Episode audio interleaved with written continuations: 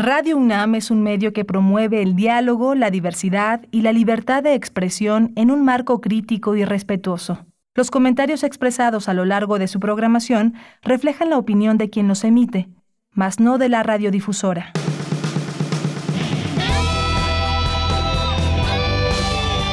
Prisma RU. Relatamos al mundo.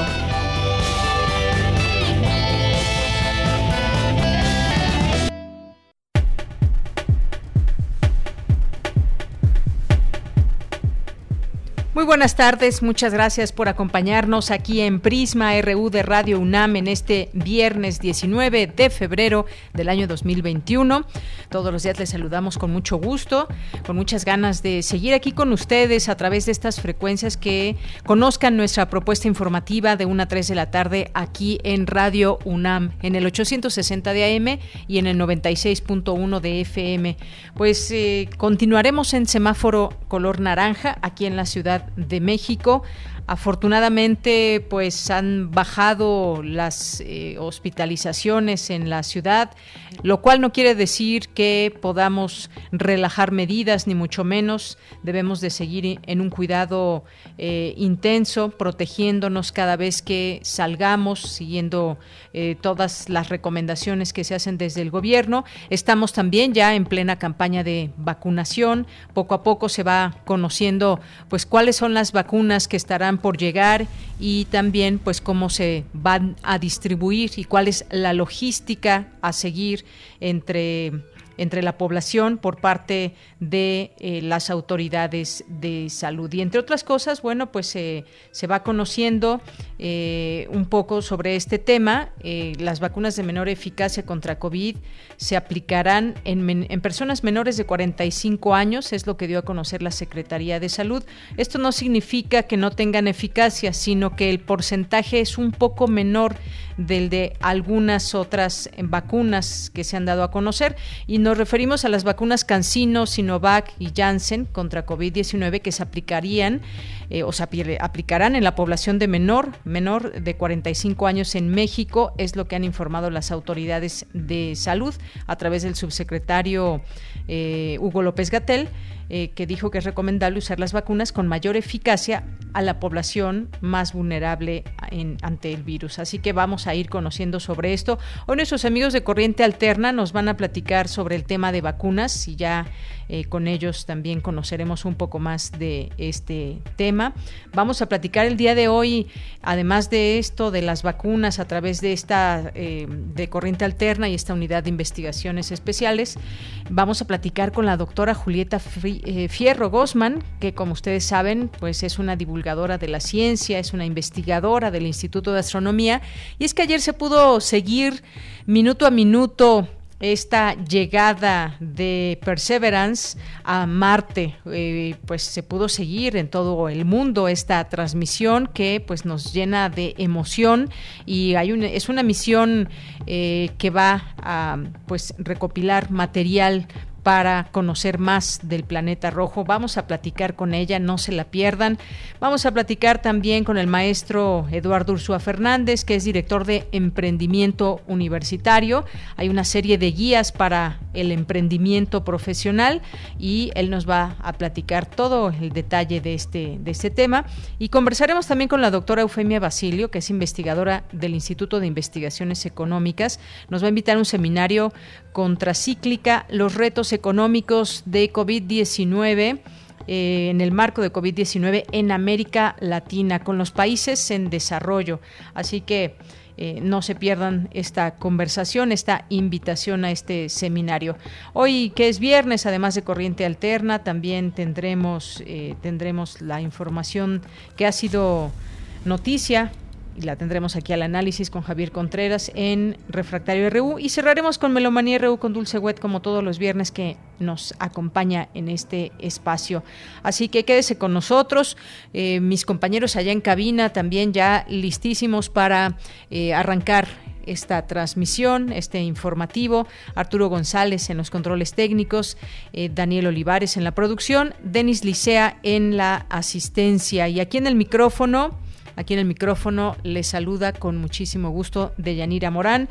Así que iniciamos, arrancamos en este viernes. Recuerden nuestras redes sociales, no se olviden de escribirnos sus mensajes, preguntas y además, pues bueno, si alguna canción se les antoja, les apetece escuchar esta eh, al término del informativo, bueno, pues también ya nos dirán qué música se les antoja escuchar para que la podamos poner, aunque sea unos minutitos.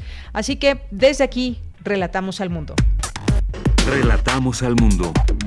Relatamos al mundo.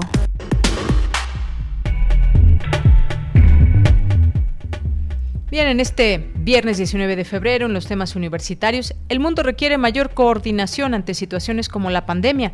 En América Latina nos encontró con sistemas débiles de integración regional. En los próximos 100 años, más de la mitad de las lenguas del mundo habrán muerto.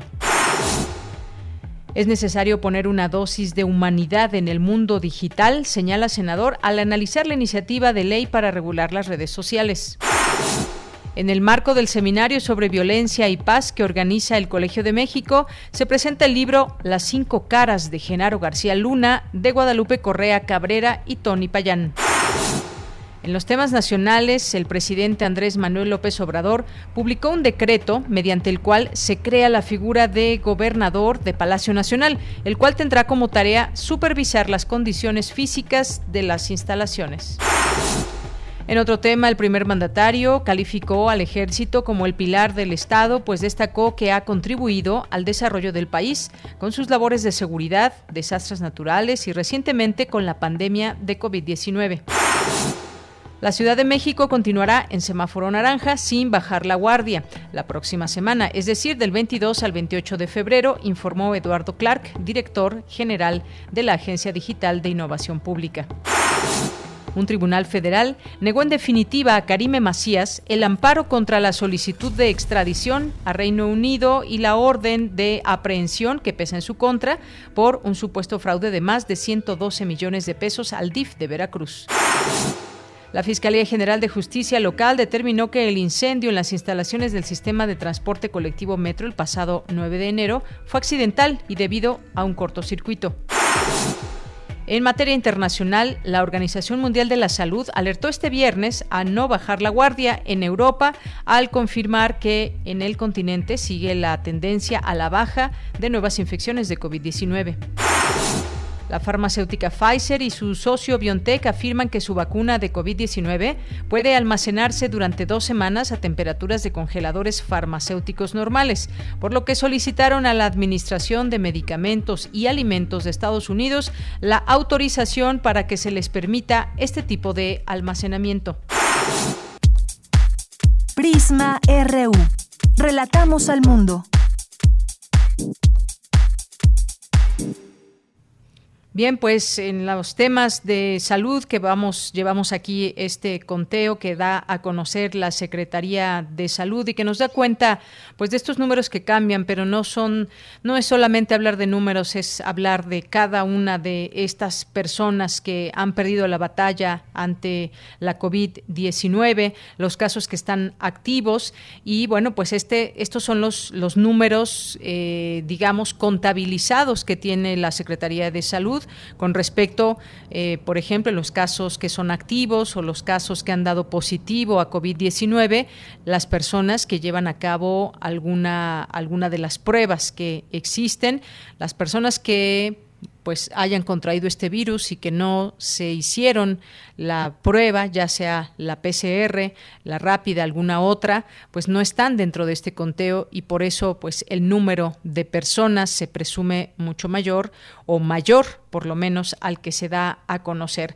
Así que hasta el momento México suma 178.108 muertos por COVID-19 y 2.022.622 662 casos confirmados. Hugo López Gatel, subsecretario de Salud, informó que el primer lote de la vacuna Sputnik V será destinado a un municipio de alta marginación social y que ha tenido una alta mortalidad.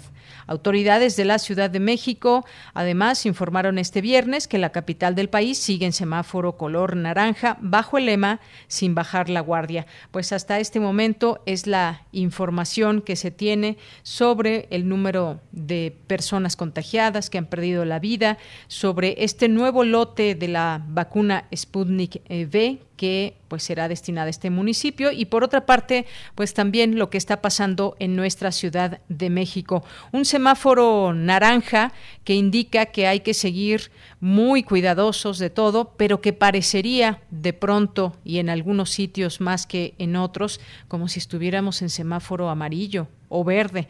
Cuídense, por favor, todas las personas que salgan o que tengamos que salir por, por una y, y muchas otras razones, porque todavía hay eh, un número alto de contagios. Continuamos.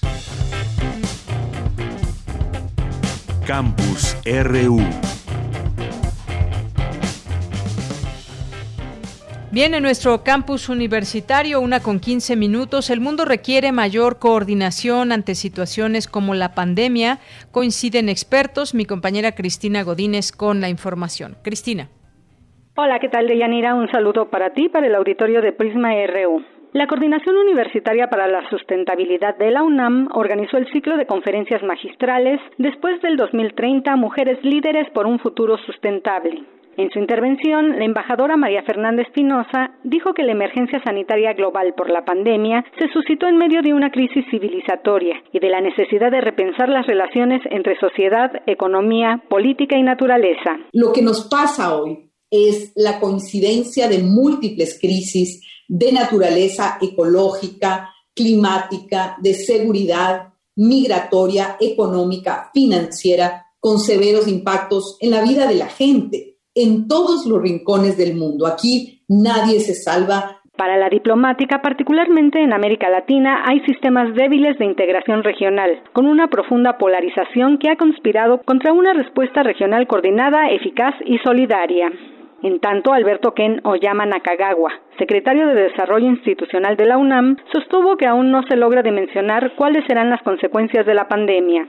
Han desaparecido de la faz de la Tierra cantidad de ecosistemas con grandes extensiones en todo el mundo. El problema, la diferencia es que la pandemia en año y medio nos hizo reaccionar. La desaparición de los ecosistemas, sean terrestres o marinos, llevan décadas desapareciendo, a pesar de que existe una infinidad de literatura sobre el tema, todavía no apreciamos las consecuencias y todo lo englobamos sobre el cambio climático, pero es mucho más que el cambio climático. Al referirse al problema de la extinción de especies, quien Oyama expresó que por cada una que se pierde también desaparece un proceso biológico fundamental e importante para la sobrevivencia humana. Deyanira, este es mi reporte. Buenas tardes. Muchas gracias, Cristina Godínez. Nos vamos ahora con Cindy Pérez Ramírez. ¿Existe una violencia sistémica para desaparecer las lenguas indígenas? Adelante, Cindy, buenas tardes. Deyanira, muy buenas tardes a ti y a todo el auditorio que está escuchando Prisma RU. México es uno de los países con mayor diversidad lingüística del mundo. En América Latina, solo después de Brasil, es la segunda nación con más lenguas originarias, 68 y 7 millones de hablantes. En el marco del Día Internacional de la Lengua Materna que se conmemora el 21 de febrero, la Casa de las Humanidades de la UNAM organizó la conversación ¿Por qué muere una lengua? Yasnaya Aguilar, lingüista e integrante del Colegio de Historia de la Facultad de Filosofía y Letras de la UNAM, explicó que el sistema educativo mexicano ha sido el principal encargado de desaparecer las lenguas indígenas porque es monolingüe en español. En el caso de México, por ejemplo, es que es un caso muy interesante.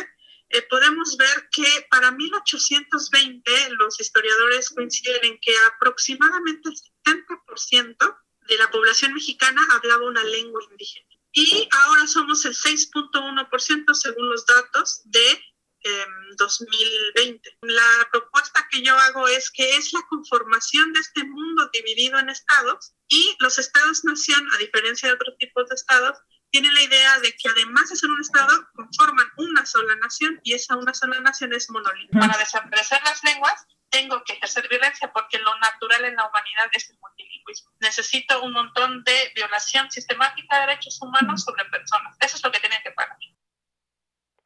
En tanto, Ambrosio Velasco, investigador del Instituto de Investigaciones Filosóficas de la UNAM, se refirió a la autonomía que deben tener las comunidades que hablan una lengua indígena y la responsabilidad de las instituciones, incluida la universidad, de revertir el etnocidio lingüístico.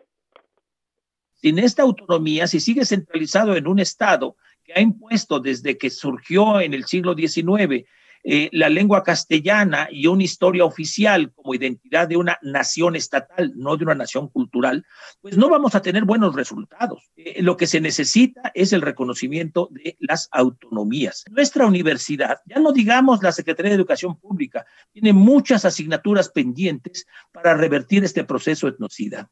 Por ejemplo, en muy pocas carreras, solo pues en esta que construimos Mónica conjuntamente con León Olivé, Mari Carmen Serrapuche, Desarrollo y Gestión Interculturales, en muy pocas como esas se exige como obligatoria la comprensión de una lengua originaria. En todas las demás no se exige. Antes se exige inglés, alemán, italiano, francés. Deyanira, según la UNESCO, la diversidad lingüística se encuentra cada vez más amenazada con un mayor número de lenguas que desaparecen.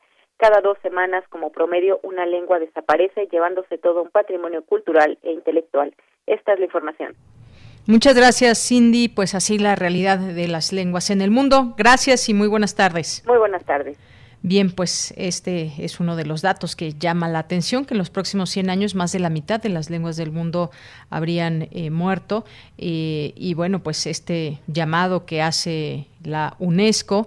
Y bueno, el próximo domingo, ya como decía bien Cindy, el próximo 21 de febrero, pues es el Día Internacional de la Lengua Materna, que fue una iniciativa de Bangladesh, fue aprobado en la Conferencia General de la UNESCO de 1999 y sírvase para hacer una eh, reflexión eh, de la importancia de la diversidad cultural y lingüística para las sociedades. Y si hablamos del caso de México, pues ya escuchábamos también estos datos que nos aporta eh, Cindy en torno a las lenguas en México y bueno, esto que, que señalan también los estudiosos de estos temas y que nos dan pauta para decir qué está, qué está pasando, qué queremos conservar ¿Queremos realmente conservar estas lenguas? Bueno, pues quedará ojalá también para esta reflexión que no solamente se haga el próximo domingo, sino que se mantenga viva esta posibilidad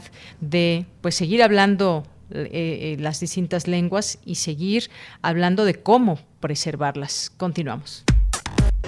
Prisma RU. Relatamos al mundo. Tu opinión es muy importante. Escríbenos al correo electrónico prisma.radiounam@gmail.com. Una con 22 minutos. Ayer llegó con éxito al planeta Marte la más ambiciosa misión espacial de la NASA llamada Mars 2020 con el rover Perseverance a bordo que segundos después de tener sus seis ruedas perfectamente apoyadas en la superficie marciana, envió la primera fotografía y pues los ingenieros en la Tierra saltaron de alegría de sus asientos ahí en el centro de control de la misión, en el laboratorio de propulsión en Pasadena, Los Ángeles, Estados Unidos. Fueron casi 470 millones de kilómetros recorridos en siete meses. El rover Perseverance, similar al tamaño eh, de su antecesor y gemelo en tamaño, Curiosity, que arribó a Marte en 2012. Y bueno, pues esto nos llena de emoción porque significa mucho, significa mucho este, este tema ¿Qué significa todo esto, doctora Julieta Fierro Grossman, investigadora del Instituto de Astronomía, divulgadora de la ciencia? Doctora, bienvenida, buenas tardes. No, pues el gusto es mío, gracias por celebrar este gran acontecimiento y gracias por hablar sobre la importancia de las lenguas nacionales, porque cada lengua es otra manera de ver el mundo y nos enriquece. Claro que sí, doctora. Pues yo decía, ¿qué significa todo esto del Perseverance? Eh, algo verdaderamente emocionante. Bueno, ayer cuando terminábamos el programa justamente de Prisma, vino corriendo mi hija y me decía, ah, eh, que, que, pues estaban pasando en vivo esta transmisión con mucha emoción, por supuesto que me contagió y el mundo además siguió con mucha atención esta, esta odisea. Doctora, ¿cómo lo vivió usted? ¿Qué impacto tiene esta misión para el mundo? Pues también me puse de pie a aplaudir, ¿qué quieres que te diga? No, pues es muy importante, porque Marte es un mundo que se asemeja mucho a la Tierra, tenía lagos, deltas de ríos, atmósfera y tuvo un calentamiento global y se desertificó. Así es que estudiarlo y entender qué le pasó a ese mundo nos puede ayudar a entender lo importante que es preservar la vida en la Tierra, no seguir calentando la atmósfera y cómo cuidarla. y por otro lado, es importantísimo para saber sobre la vida. Como sabes, estas ondas, bueno, este carrito se eh, eh, amartizó en un sitio que es un lago seco junto con un delta impresionante, también seco. Pero también, como seguramente sabes, en el desierto de Coahuila, pues había un delta también, que se secó y también está desertificado y es una zona fosilífera impresionante. Ahí están fósiles de estos dinosaurios voladores gigantísimos. Así es que estudiar este lugar de Marte pues podría darnos indicios de si hubo vida o no en Marte en el pasado, de muchos estilos fósiles y también en la orilla del, del bueno del cráter que, que fue después un lago, pues hay depósitos calcáreos similares a los depósitos que dejan seres vivientes en la Tierra. Y, fíjate, es que es muy interesante. Si la vida que encontramos en Marte es como la de la Tierra, significaría que hay pues una sola forma de formar vida o que esta se diseminó por el sistema solar al menos. Pero si fuera una vida totalmente diferente, en lugar de ser cadenas de DNA, de RNA, sino otras maneras de estructurar a las moléculas para formar organismos que puedan crecer, reproducirse, eh, etcétera, pues sería extraordinario. Querría decir que en el universo hay millones de maneras de poder formar estructuras complejas y ojalá pensantes. Así es que este esta exploración es fundamental. Es fundamental y como, como bien usted dice, doctora, saber sobre la vida. ¿Y qué queremos saber sobre, sobre la vida o cómo, cómo se van analizando, eh, cómo va a trabajar, digamos, este artefacto, el rover, en Marte concretamente? Eh, ¿Cómo va a rastrear esos signos de vida? Eh, ¿Qué tipo de muestras se está pensando en, pues, en traer o en conocer? Pues va a tener un carrusel con una serie de contenedores y para tener la certeza de recolectar rocas que valgan la pena, va a llevar, bueno, lleva en su pancita, es decir, debajo del rover, un helicóptero pequeño que va a estar recorriendo la zona que piensa estudiar para que los geólogos en tierra puedan ver las imágenes que toma y puedan decir qué rocas son las relevantes. Como sabes, cuando los astronautas fueron a la Luna hace pues, 50 años, pues eran militares y trajeron las rocas que pudieron, pero no eran geólogos. y, curiosamente, entre todas las rocas que trajeron a la, a la Tierra, trajeron una roca de la Tierra, porque como imaginarás, caen muchos y cayeron muchos meteoritos a la Tierra, arrojaron rocas terrestres al espacio y algunas cayeron en la Luna. Así es que pues sucedió esto y no queremos que vuelva a suceder. Así es que los geólogos de la de, del JPL pues analizarán las imágenes y decidirán este rover dónde debe extender su brazo robótico, qué rocas debe elegir, colocarlas en los diferentes contenedores y depositarlas en ciertos lugares para que de aquí a dos años cuando Marte y la Tierra vuelven a estar uno cerca del otro, pues pueda, pueda ir otras zonas a recogerlas. Así es, eh, doctora. Y bueno, entre lo que va uno leyendo, de pronto se encuentra algunos términos que suenan, suenan muy bonitos, porque eh, eh, estaba leyendo que se, que se rastreará signos de vida eh, a través de la recolección de, rocas y regolitos marcianos, que es roca y polvo, y para futuras misiones, en, en, algún momento, pues ya se piensa que puede haber una exploración humana, no sé si en un futuro cercano, lejano, pero pues todo esto son, digamos, avances que pues preparan quizás otras misiones más eh, complejas quizás. Por supuesto, estos regolitos marcianos son el polvo de la, de la Marte, básicamente igual que de la Luna. Y es muy importante recogerlos y, y, mezclarlos con bacterias y nutrientes para poder cultivar el suelo marciano en caso de que pongamos misiones allá. Así es que es sumamente importante analizar esto. También este robot lleva una caja forrada de oro, por eso se llama la caja dorada, donde se pretende absorber CO2 de la atmósfera de Marte para extraer de ahí oxígeno, justamente por lo mismo que dices, no solo para tener oxígeno para respiración y para cultivar las primeras plantas, sino sobre todo para producir combustible para que las misiones que estén allá tengan combustible para regresar a la Tierra, que no se lo tengan que llevar desde acá, que sería sumamente oneroso. Así es, doctora. Y bueno, también se ha, se ha hablado mucho en esta misión de eh, justamente donde se recopilarán eh, estos materiales, de este cráter Gesero, así se llama. Sí, sí, sí, que quiere decir en croata lago, justamente. Sí, me estabas diciendo. sí, eh, este cráter que además, bueno, lo han catalogado como el sitio más, más peligroso que la NASA jamás haya intentado aterrizar un rover. ¿Por qué, por qué peligroso, doctora? Bueno, como te imaginarás, uno siempre quiere llegar a los lugares más listitos para que no se lastimen los vehículos. En la Luna, por ejemplo, pues fue justamente eso, un lugar muy lisito, donde la temperatura fue adecuada, etcétera.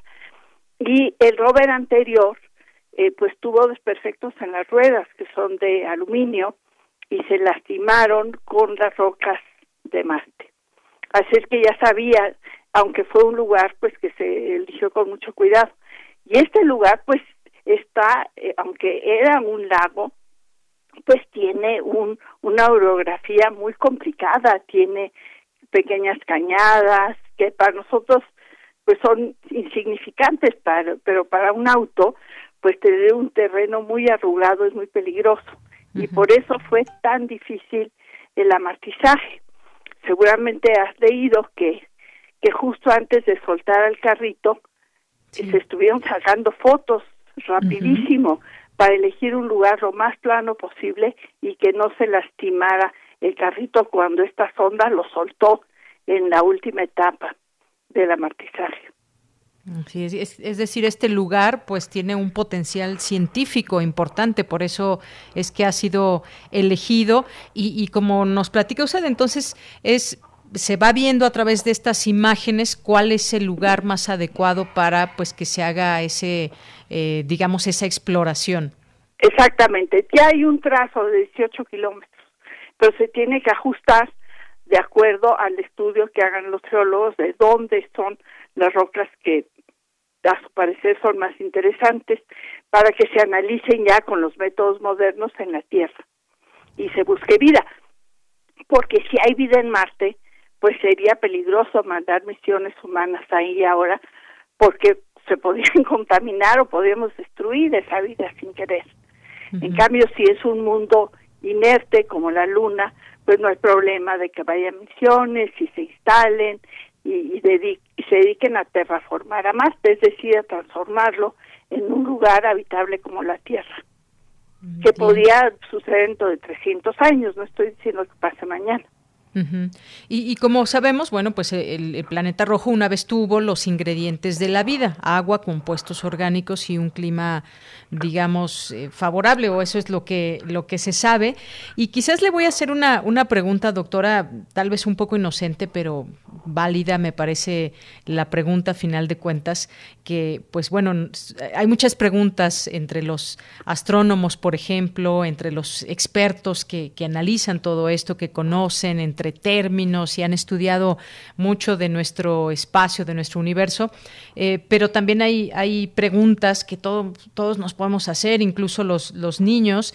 Eh, ¿Por qué no van personas? Me decía, me decían eh, un par de niños ¿Por qué no van personas? Eh, eh, y es verdad que no supe responder muy bien, eh, así que ahora pues yo, yo le pregunto a usted, ¿por qué no van personas a esta misión? Bueno, no, no van personas porque como viste esta sonda tardó siete meses en llegar. Y después solo están cerca Marte y la Tierra, uno del otro cada dos años. La Tierra da vueltas alrededor del Sol cada dos cada año y Marte más o menos cada dos. O sea, no solo coinciden cada dos años. Así es que si mandas a humanos a Marte, en general tienes que esperar dos años para poder regresar. Es decir, se necesita una infraestructura enorme en Marte para recibirlos, que tenga facilidades de producir alimentos, albergues eh, cómodos, lugares donde producir comida, en fin, no es una cuestión sencilla. Así es que por eso no no se han mandado personas todavía. perdón, están, discúlpame por favor. Sí. Estoy en una conferencia, diga. Ah, le llegó una llamada a la doctora, por supuesto, en un momentito. Discúlpame, por no se preocupe, doctora. Este, perdón, perdón. Esas cosas pasan cuando está uno trabajando desde casa. Sí, bueno, entonces, estábamos en por qué no, no van personas ahora. Y además habría que producir combustible para que pudieran regresar. Imagínate que se lastima un astronauta en Marte. Pues se necesita crear robots capaces de producir cirugías, de poder ayudar a las personas enfermas. Eh, sacar un litro de agua de la tierra y llevarla al espacio necesita mil kilos de combustible. Cuesta más de un millón de dólares. Así es que lo ideal es que si vamos a otros sitios, pues obtener los ingredientes que necesitamos de ese sitio. Y lo que tú decías, esto de la regolita es muy importante porque se han hecho experimentos de mezclar la regolita con diferentes tipos de pegamentos y hacer impresión en tres dimensiones de diferentes objetos. Es decir, mandar robots a Marte que utilicen la regolita y empiezan a imprimir paneles solares, invernaderos, etcétera, para que cuando vayan los humanos allá no tengan que llevar ni siquiera las herramientas, desarmadores, etcétera, que todo se, se imprima allá. Así es. Así, pues por eso no van, porque es muy complicado. En cambio, la luna sí, porque pues tardas tres días en ir, tres días en regresar, es mucho más sencillo. Así es, bueno, pues es, es importante saberlo y en algún momento, pues bueno, ya se podrá ir avanzando hacia esa misión, pero poco a poco por todas las implicaciones que hay. Y bueno, pues eso no sé si nos toque verlo, doctora, pero pues No, pero tienen que verlo los jóvenes, tienen que saber que estas misiones internacionales están reclutando a todos los grandes talentos del mundo, no solo de los países de origen. Así es que los chicos mexicanos espléndidos pueden optar por unirse a estos grandes proyectos multinacionales que son eh, pues fantásticos como te habrás enterado y se nota en tu voz cuando los describes. Gracias, doctora. Bueno, pues nos acaba el tiempo, doctora, pero pues a final de cuentas ya tuvimos esta oportunidad de escucharla, de platicar de esta misión que por el momento pues tiene estos dos objetivos, buscar rastros de vida pasada, recolectar muestras y pues quién mejor que, que usted que nos platique también desde esa emoción todos estos acontecimientos. Muchas gracias, doctora. Pues a decir verdad, tú estabas muy enterada hubieras podido echarte el rollo tú solita. Muchísimas gracias. gracias, doctora. Un abrazo. Gracias, adiós. Hasta luego, doctora Julieta Fierro Grossman, investigadora del Instituto de Astronomía, divulgadora científica, que además, bueno, pues quién mejor que ella de que nos explique y quien la ha visto en alguna, en alguna conferencia, en algún, eh, en alguna exposición, la verdad es que es súper divertida, ilustrativa y por eso siempre nos gusta platicar con ella de estos, de estos temas que sabemos, bien sabemos que le apasionan. Bueno, pues vamos a escuchar un poquito de esta, de esta música de David Bowie, que es de Siggy Stardust, y que justamente habla de un marciano, un marciano, un marciano bisexual. Adelante.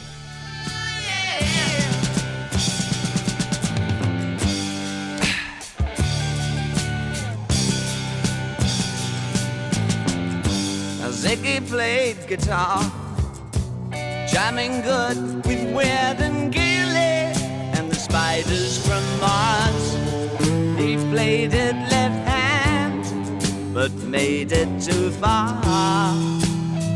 Became the special man, oh, then we were Ziggy's band. Ziggy really sang, screwed up eyes and screwed down hairdo, like some cat from Japan. Prisma RU. Relatamos al mundo. Queremos escuchar tu voz. Nuestro teléfono en cabina es 55 36 43 39.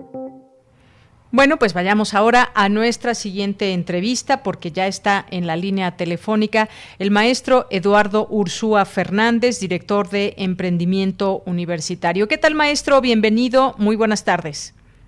Muchas gracias, Deyanira. Eh, muchas gracias por el espacio que nos brindas para poder promover estas actividades y programas dentro de tu comunidad y amplio auditorio. Muchas gracias.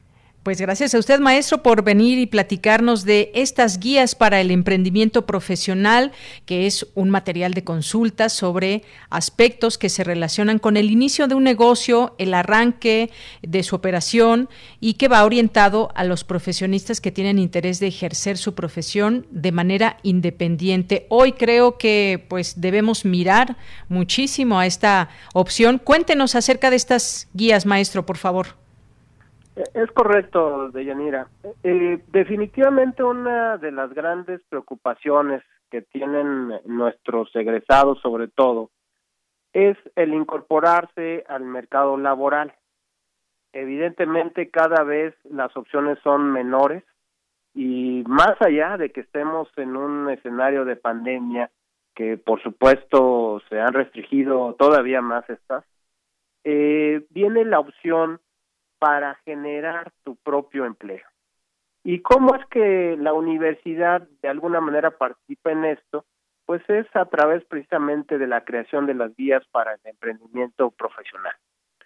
Estas están dirigidas a la comunidad universitaria para que puedan iniciar la instalación, la colocación de un negocio a partir de los conocimientos que ellos obtuvieron en su formación profesional. Estas guías están eh, formadas en dos eh, grandes segmentos, se podría llamar. Una, que es una guía general, y otras cuatro guías que están dirigidas directamente a áreas específicas. Empezaré por mencionar la guía general. La guía general, aplicable a cualquier asunto de emprendimiento, a cualquier tema para aquella persona que quiera iniciar un negocio, tiene cinco módulos. Estos eh, cinco módulos, en el primero se hablan de los conceptos fundamentales de emprendimiento, es decir, qué significa emprender, qué es necesario, qué actividades, etc. El segundo módulo está dirigido a generar un plan de negocios. Eh, muchos eh, egresados creen que el poner un despacho no es emprender, por supuesto que es eh, realizar el emprendimiento y como tal se necesita un plan de negocios que nos permita saber pues quiénes son nuestros clientes, qué gastos vamos a tener, qué productos necesitamos tener el suministro adecuado, etcétera. En el tercer módulo eh, hablamos de algo que comúnmente se habla muy muy poco, que son los errores comunes que se realizan cuando vamos a instalar un negocio. Errores como, por ejemplo, eh, pues ya poner un negocio, eh, invertir en equipo, contratar personal, es decir, traer toda una estructura grande, ¿no? y cuando no hemos ni siquiera vendido un solo servicio, ¿no? Entonces esas, esos errores son los que tratamos de pues atender en ese sentido y que se prevengan. Estamos conscientes de que nadie experimenta en cabeza ajena, ¿eh? ese es un eh, es un hecho. Entonces tratamos de darles un escenario muy realista a los emprendedores para que sepan qué hacer, pero también qué no hacer o evitar. Claro. E, estudiar el mercado también, ¿no, maestro? Porque muchas veces que tenemos idea de algún tipo de negocio, pero también tenemos que estudiar desde la zona, eh, eh, si es una necesidad para el, pues los lugares, el vecindario, digamos, donde, se va a, a, pensar o a poner ese, ese negocio. También esos elementos son importantes. No, desde luego, y son eh, factores que contribuyen al éxito, precisamente, que es lo que abordamos en el módulo 4 de esta guía general, eh, es decir, dónde colocarse, cuál es el mercado, qué facilidades hay para la instalación de esos eh, consultorios o qué factibilidades hay también, sobre todo en términos, por ejemplo, de colocar un consultorio, un consultorio médico. Lleva ciertas reglas, lleva ciertas características que nosotros de alguna manera complementamos, incluimos, consolidamos en estas guías. Eh, finalmente, en el módulo 5, eh, hablamos de los trámites básicos, ¿no? Que hay que hacer. Eh, pues que hay que registrarse en el SAT, que hay que, en el caso de los consultorios, que COFEPRIS, que si utilizamos agua, pues que la CONAGUA, que el INS, que Semana, toda una serie de cosas que nadie nos las dice, ¿eh? Nadie nos indica qué tenemos que hacer, qué requisitos tenemos que cumplir, sobre todo qué requisitos para apertura, qué trámites para la operación, metodologías, procedimientos, etcétera, ¿no? Todo esto está contenido en esta guía general. Y después vienen ya las guías específicas, en donde son cuatro fundamentales, dirigidas en específico al tipo de negocio que quieran poner o el tipo de despacho o consultorio. La primera es la de despachos jurídicos, administrativos o contables. La segunda de diseño y construcción de obras e inmuebles, es decir, temas de ciencias exactas. La tercera es para consultorios odontológicos y la cuarta para consultorios médicos. Evidentemente estas guías constantemente están siendo actualizadas. ¿Por qué? Porque cambian los requisitos para abrir este tipo de espacios. Por ejemplo, en la pandemia, los consultorios médicos y odontológicos tienen que seguir ciertos procedimientos, los otros, eh, también los jurídicos y de diseño y construcción de obras también, pero son diferentes, sobre todo en términos de las autoridades a las cuales van dirigidas, ¿no? Entonces, es una oportunidad para emprender, es una oportunidad para iniciar el uso, el aprovechamiento de lo que se obtuvo a lo largo de su formación universitaria para todos nuestros egresados, ¿no?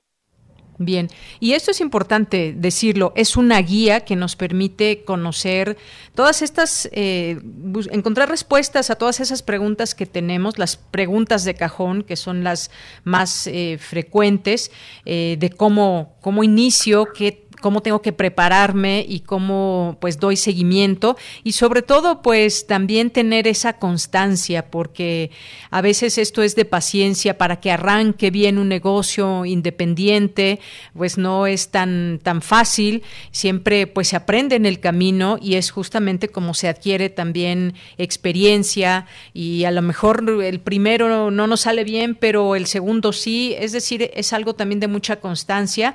Y recuerden pues que son herramientas finalmente de consulta en línea que nos está proporcionando la UNAM con todo ese conocimiento a través de las instancias que, participan y que tiene como objetivo que los universitarios pues puedan ejercer su profesión de manera independiente. Ya mencionaba usted, por ejemplo, este tema con los odontólogos, un consultorio, pues muchas personas a lo mejor ya tienen el conocimiento, pero no saben cómo poner un consultorio, cómo empezar desde, desde cero.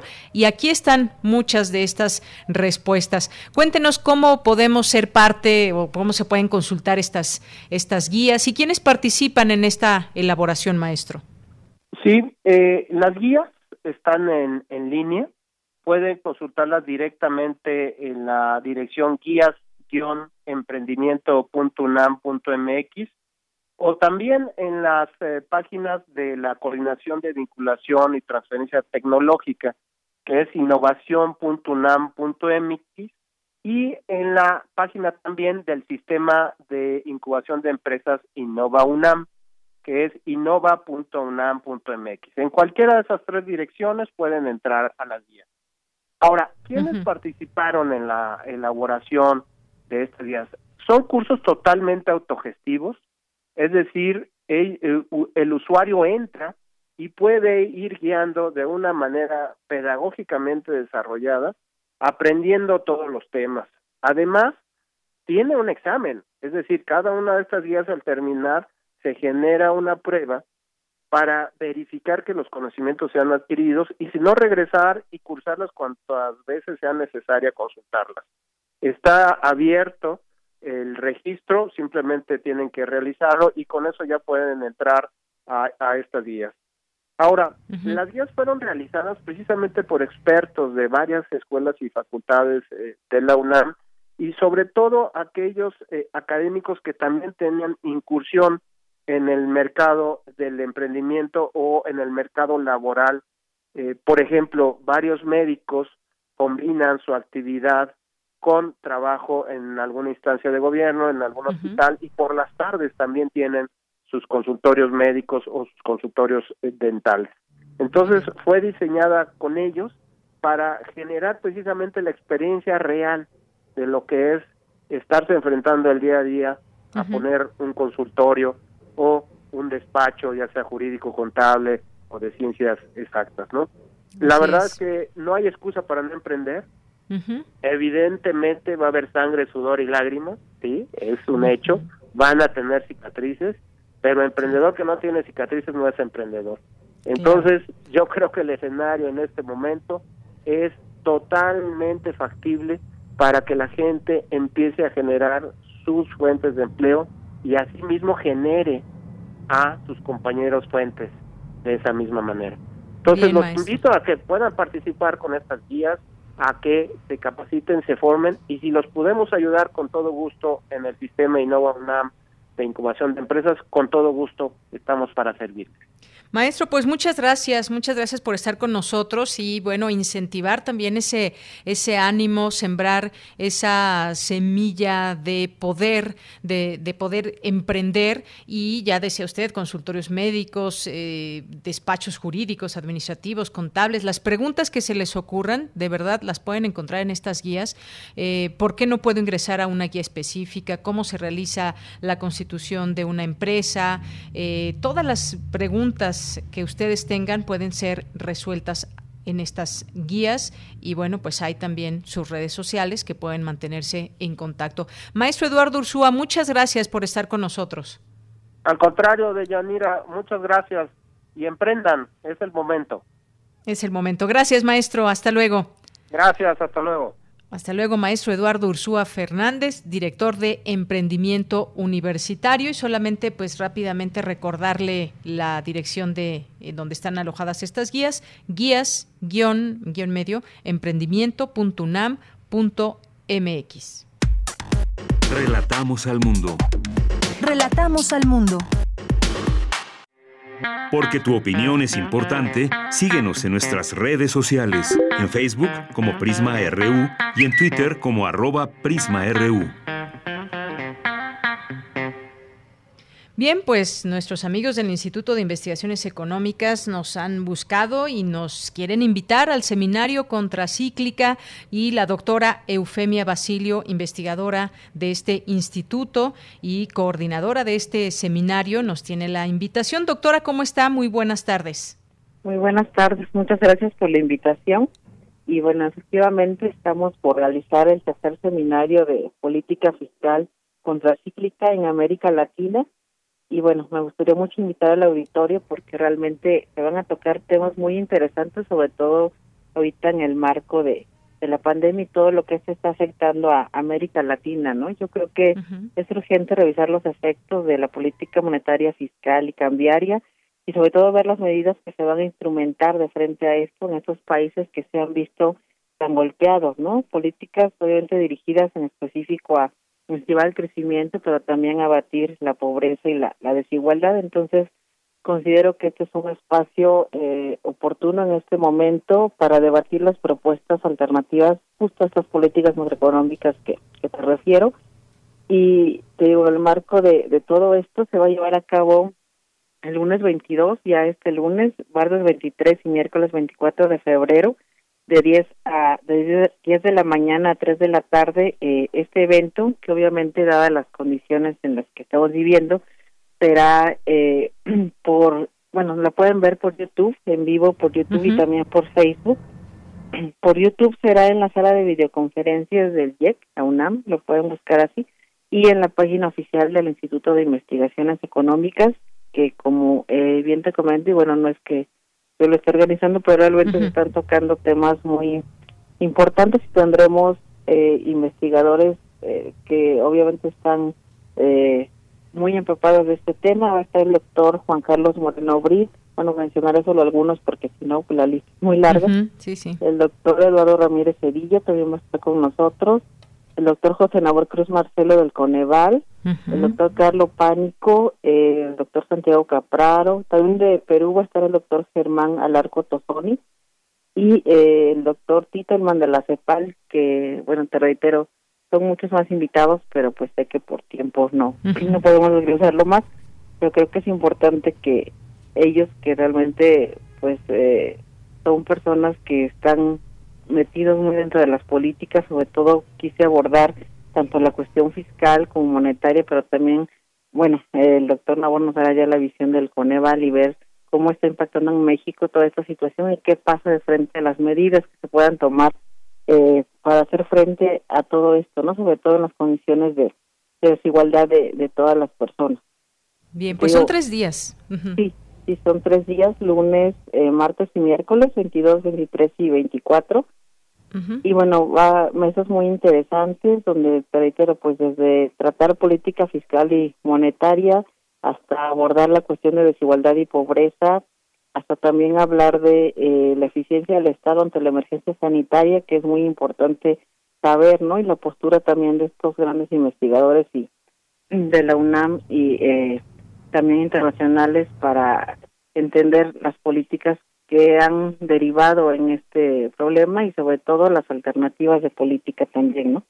Exacto. Pues, Así, es, doctora. Y es que, pues, sin duda, esto que nos está platicando no, nos mueve también para eh, conocer y saber de la importancia, de la urgencia de debatir propuestas alternativas a las políticas macroeconómicas en curso y que, pues, con toda esta pandemia encima que ha afectado ya durante muchos meses al mundo, por supuesto nos centramos en, en México, pues, ¿cuáles son esas, eh, digamos, propuestas que pueden revertir esa tendencia que hemos estado eh, teniendo a lo largo de estos meses ese llamado estancamiento económico en la región, y me refiero a América Latina. ¿De qué manera pueden eh, eh, contribuir a la construcción de nuevos paradigmas teóricos, pero sobre todo también pues en la labor cotidiana que puedan hacer los gobiernos para pues tratar de, ir cambiando esta situación de pues de estancamiento. Sí, sí, en efecto, pues sabemos que desde antes de que nos golpeara esta pandemia, América Latina ya había tenido niveles de crecimiento muy bajos, nosotros estábamos en crecimiento cero, es urgente entonces revisar qué ha pasado antes de esto, ¿no? Porque también saber el antecedente de qué dio origen a esto en los países de América Latina, donde sabemos que eh, desde los 90 estamos inmersos en un marco de política regida por el esquema de metas de inflación, es decir, estabilidad y no crecimiento, que ha hecho que estas economías dejen de ser sólidas y que obviamente un golpe así nos impactaría de manera eh, importante y fuerte como, como ha sido. Y sí, como decimos en este contexto, entender qué políticas hay que hacer de entrada, pues yo y creo que muchos de los investigadores que estarán en este seminario estarán de acuerdo, de activar el papel del Estado, ¿no? El Estado como un ente rector importante para velar por la población, pero también incentivar el crecimiento y el desarrollo económico y las políticas fiscales contracíclicas que también muchos se han abandonado por pensar más en la estabilidad que en el crecimiento. Entonces, seguramente serán temas que se, se van a debatir en este seminario. Así es, doctora. Pues solamente eh, nos despedimos con esto, con el agradecimiento que nos invite este tercer seminario de política fiscal contracíclica que comienza el próximo lunes y hasta el 24 de febrero de 10 a 3 de la tarde, 10 de la mañana a 3 de la tarde, a través del canal de YouTube del Instituto de Investigaciones Económicas. Ahí se pueden conectar y no nos perdamos de estas posibilidades que nos da la UNAM a través, a través de este, de este instituto con expertos, con personas que conocen de estos temas y siempre aquí lo decimos, doctores, es, importante conocer nuestro entorno. Muchas veces eh, se opina desde lo que uno piensa sin tener el conocimiento y este tipo de plataformas, eh, de seminario en este caso, nos da la posibilidad de conocer más de, de nuestro entorno y de lo que está pasando con respecto al tema económico. Pues le quiero agradecer mucho su presencia aquí hoy en este espacio. No, al contrario, muchas gracias a ustedes y gracias por el espacio y ojalá pues eh, estén interesados los eh, las personas que nos están escuchando y puedan sumarse a este seminario que bueno va a ser virtual y muy interesante. Claro, todos quedan invitados. Doctora Eufemia, muchísimas gracias por estar aquí. Muchas gracias a ustedes. Que Muy buenas tardes. Gracias. Doctora Eufemio Basilio, investigadora del Instituto de Investigaciones Económicas, arroba IIS-UNAM, es el Twitter del instituto, y la doctora también es coordinadora de este seminario. Antes de irnos al corte, vamos a escuchar este material que nos deja Margarita Castillo.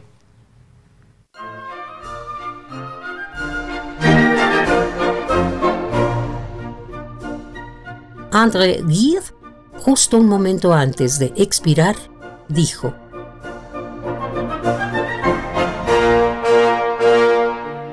Está bien.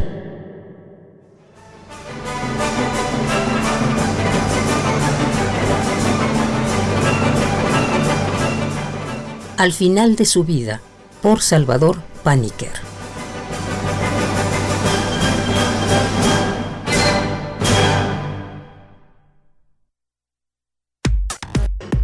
Relatamos al mundo. Relatamos al mundo.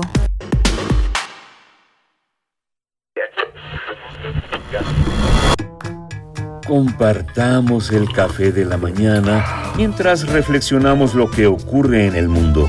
Noticias, ciencia, arte, gastronomía y mucho más están en Primer Movimiento. El mundo desde la universidad con Berenice Camacho y Miguel Ángel Quemain. Son las 7.05 de la mañana. Lunes a viernes de 7 a 10 de la mañana, Radio UNAM. Experiencia sonora.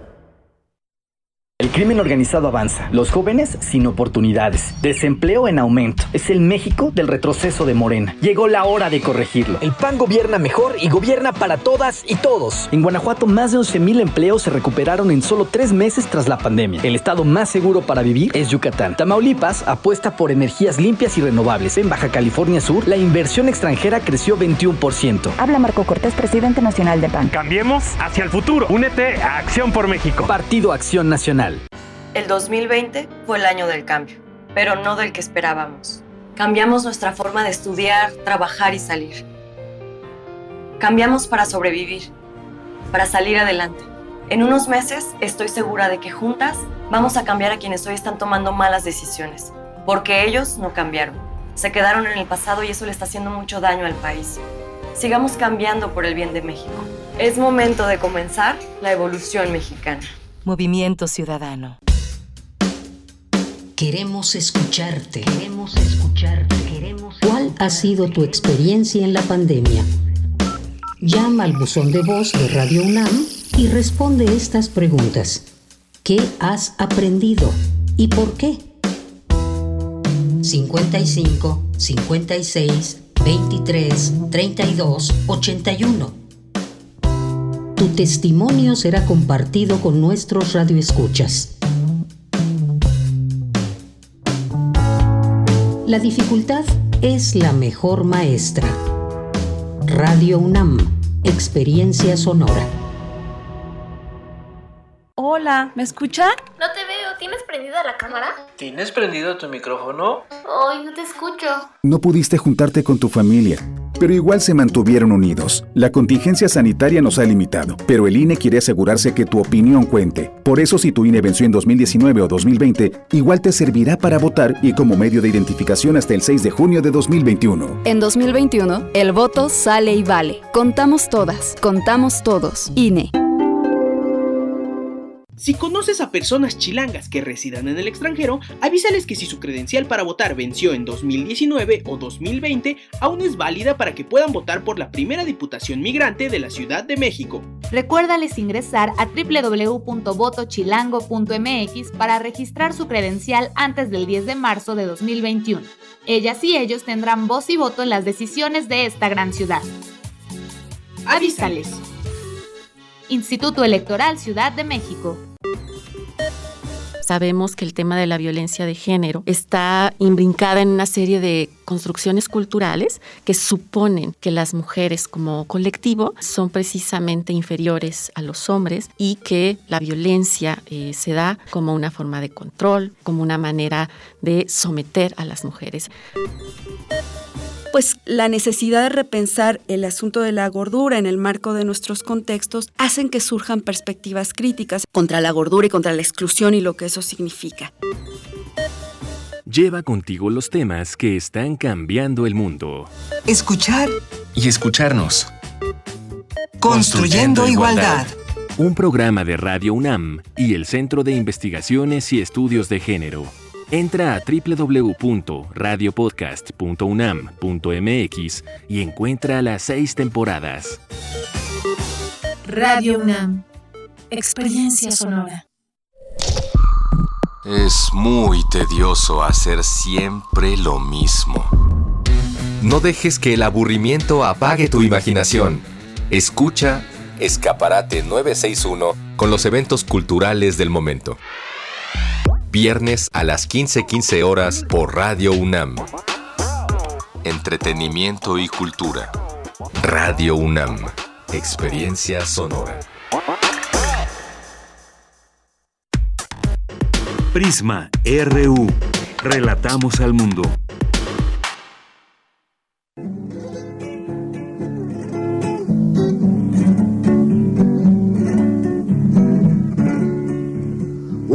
Día yo pregunté, abuelo, ¿dónde está Dios?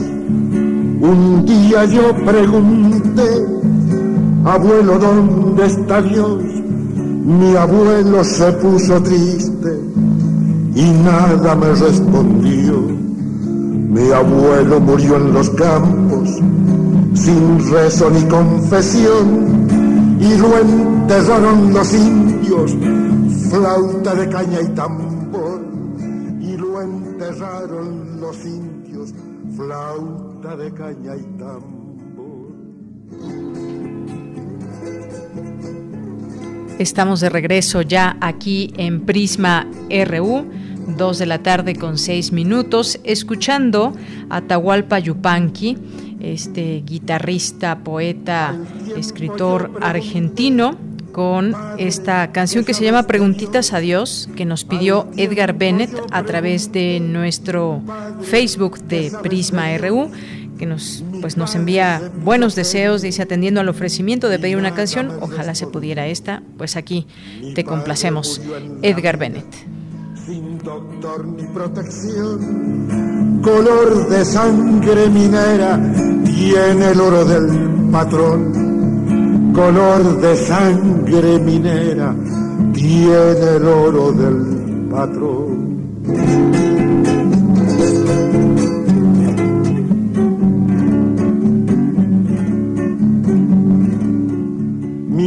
Bien, pues muchas gracias a todos allá en la producción. Esta canción, que me recuerdan, sí, hay que por supuesto, ¿qué canción estamos escuchando? De Atahualpa Yupanqui, preguntitas sobre Dios. Y pues estamos aquí de regreso, decía, gracias allá a Daniel Olivares, a Denis Licea, a Arturo González. Aquí seguimos también en estos micrófonos de Yanira Morán. Y pues vamos a mandar saludos a las personas que nos hacen el favor de escucharnos y además de escribirnos y estar, ser parte de este programa como audiencia. Muchas gracias a Refrancito, gracias a José Ramón Ramírez, también Andrea Smart, que desea buen fin de semana a todo el equipo de Prisma RU, Jorge Fra, nos desea también un buen fin de semana, los amigos de Prisma RU, de Radio UNAM, y nos dice, les regalo la Sinfonía de Mozart, Sinfonía 40, por Waldo de los Ríos. La vamos a escuchar, por supuesto. Jorge Fra, muchas gracias. Gracias también aquí a Jean-François, eh, también a Andrés Mar, Henry Paredes, Carlos eh, Velázquez, bueno, Carlos Velázquez, que ayer eh, lo entrevistamos aquí en este espacio a César Soto, Armando Cruz, nos dice muy interesante, esclarecedora y amena como siempre la maestra Julieta Fierro y bueno, manda aquí muchas felicitaciones y propone esa canción de los marcianos, esa del cha cha cha de los marcianos. Llegaron ya, esa que seguramente todos conocen, eh, para iniciar el baile de fin de semana. Y saludos hasta Emiliano Zapata Morelos. Gracias Armando, gracias a Salvador Medina, también. Dice que le gustó también mucho, excelente, interesante entrevista con la doctora Julieta Fierro acerca del Perseverance y las futuras misiones a Marte. Saludos a toda la producción. Gracias, Salvador Medina. El Zarco también por aquí presente, que le gustó mucho David Bowie. Eh, Resiliencia, la doctora Carla Salazar, Mayra Williams, eh, Flechador del Sol, dice siempre es un placer escuchar a la científica Julieta Fierro, recuerdo sus intervenciones con José Gutiérrez Vivo, uy, pues sí, ya tiene mucho tiempo de esto, Flechador, gracias y sus participaciones siempre, siempre causan alegría y emoción. Eh, dice, impactante maniobra de los ingenieros y científicos de la NASA y que bueno, pues eh, no puedo dejar de recordar al doctor Navarro, que también pues siempre estuvo al tanto de, estas eh, investigaciones también y que participaba en la NASA y que recientemente desafortunadamente falleció. Eh, también dice Mayra Elizondo, ya no alcanzamos a hacer esta pregunta a la doctora Fierro Mayra, pero muchas gracias. Aquí tenía algunas, algunas dudas sobre, sobre el tema de de Marte y esta misión. Muchas gracias, eh, Mayra. Eh, Mario Navarrete, también aquí presente como siempre, que también le gustó mucho la intervención de la doctora Julieta Fierro, creadora de Universum, clara, concisa, simpática, alegre, maravillosa. Coincido, Mario. Eh, Armando también, que dice que ojalá la doctora pudiera recomendar libros y películas de ciencia ficción sobre el contacto con el espacio, las estrellas, los planetas y seres extraterrestres. Tal parece que no falta mucho para decir que los marcianos llegaron ya. Pues sí, efectivamente, Armando. Bueno, quedan pendientes estas recomendaciones, claro. Liz Scott, Evna Perisic también, muchas gracias. Eh, Mayra, que nos dice bueno, pues gracias por tus palabras, Mayra, que nos mandas, nos mandas aquí, que los queremos mucho en Prisma. Sí, los queremos mucho, Mayra, siempre. Y su canción aquí, si nos da tiempo, Mayra, la ponemos, Mercedes Sosa, Yo vengo a ofrecer mi corazón, con Fito Páez. Muchas, muchas gracias, Mayra. Eh, ¿Quién más escribe por aquí? Gilberto dice, eh, se interrumpió el domingo 7 de febrero, mi servicio de telefonía e internet se restableció al día siguiente, sigue intermitente y deficiente, se reportó y nos han dado tres números de folio y cada vez nos dan dos días para la solución. ¿Qué pasa? Pues sí, quién sabe qué pasa y le arroba aquí a la telefonía de México. Muchas gracias Gilberto. Eh, ojalá que hagan caso y den respuestas porque a veces pasa que pasa el tiempo y no pasa nada. Guerrero, pendiente, saludos a todos. Eh, ¿Quién más anda por aquí? David Castillo también. pregunta, ¿es viernes de complacencias? Si lo es, podrían programar una canción, No me sobes la joroba del grupo Naftalina. Muchas gracias, excelente fin de semana. Gracias, David. No creo que nos dé tiempo para todas, pero, pero a ver si al, al último nos despedimos con alguna de las canciones. Muchas gracias también a ti por esta, eh, esta petición. Y Daniela Morales, muchas gracias también y gracias a todos ustedes aquí atentos y pendientes. Eduardo Mendoza, que también dice voto por la de los marcianos, también vota por esa, esa canción. Bueno, pues vámonos a la información, ya es tiempo de irnos a la información y ahora me voy a a conectar vía telefónica con mi compañera Virginia Sánchez, porque el Colegio de México presenta el libro Las cinco caras de Genaro García Luna. ¿Qué tal, Vicky? ¿Cómo estás? Buenas tardes, adelante. Hola, ya muy buenas tardes a ti y al auditorio de Prisma RU. Eh, a diferencia de la forma como ha tratado la academia y la prensa casi siempre a Genaro García Luna, él no se ve a sí mismo como un policía que obedece órdenes, sino como un hacedor de política pública. Así lo señaló la periodista Penilei Ramírez al comentar el libro Las cinco caras de Genaro García Luna de Guadalupe Correa Cabrera y Tony Payán, que fue presentado como parte del seminario Violencia y Paz del Colegio de México. Por su parte, Jorge Tello Peón, codirector del Centro de Estudios sobre Seguridad, Inteligencia y Gobernanza del Instituto Tecnológico Autónomo de México, destacó, al igual que Sergio Aguayo, moderador del evento, dos temas relevantes en el libro. Por un lado, la relación del crimen organizado con las clases políticas y técnicos del gobierno y por otro, la relación de las autoridades de Estados Unidos y de México responsables de los temas de seguridad. En tanto, Tony Payán, uno de los coautores, detalló que decidieron abordar la figura del exsecretario de Seguridad como un instrumento heurístico y aprender qué es lo que sigue mal en nuestro país. Escuchémoslo.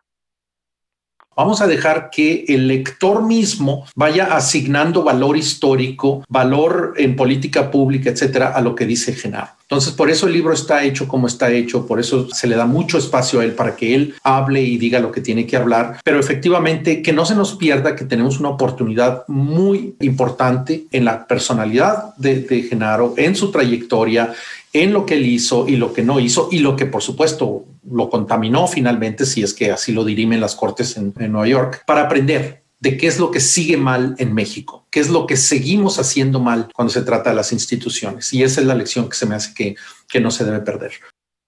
Por su parte, Guadalupe Correa Cabello, la otra su autora, señaló que con el libro tratan de mostrar lo que sucedió durante la administración de Felipe Calderón y en la Secretaría de Seguridad Pública y mostrar que existe un sistema en el que se ven involucrados toda una serie de personajes con el crimen organizado. Escuchémosla.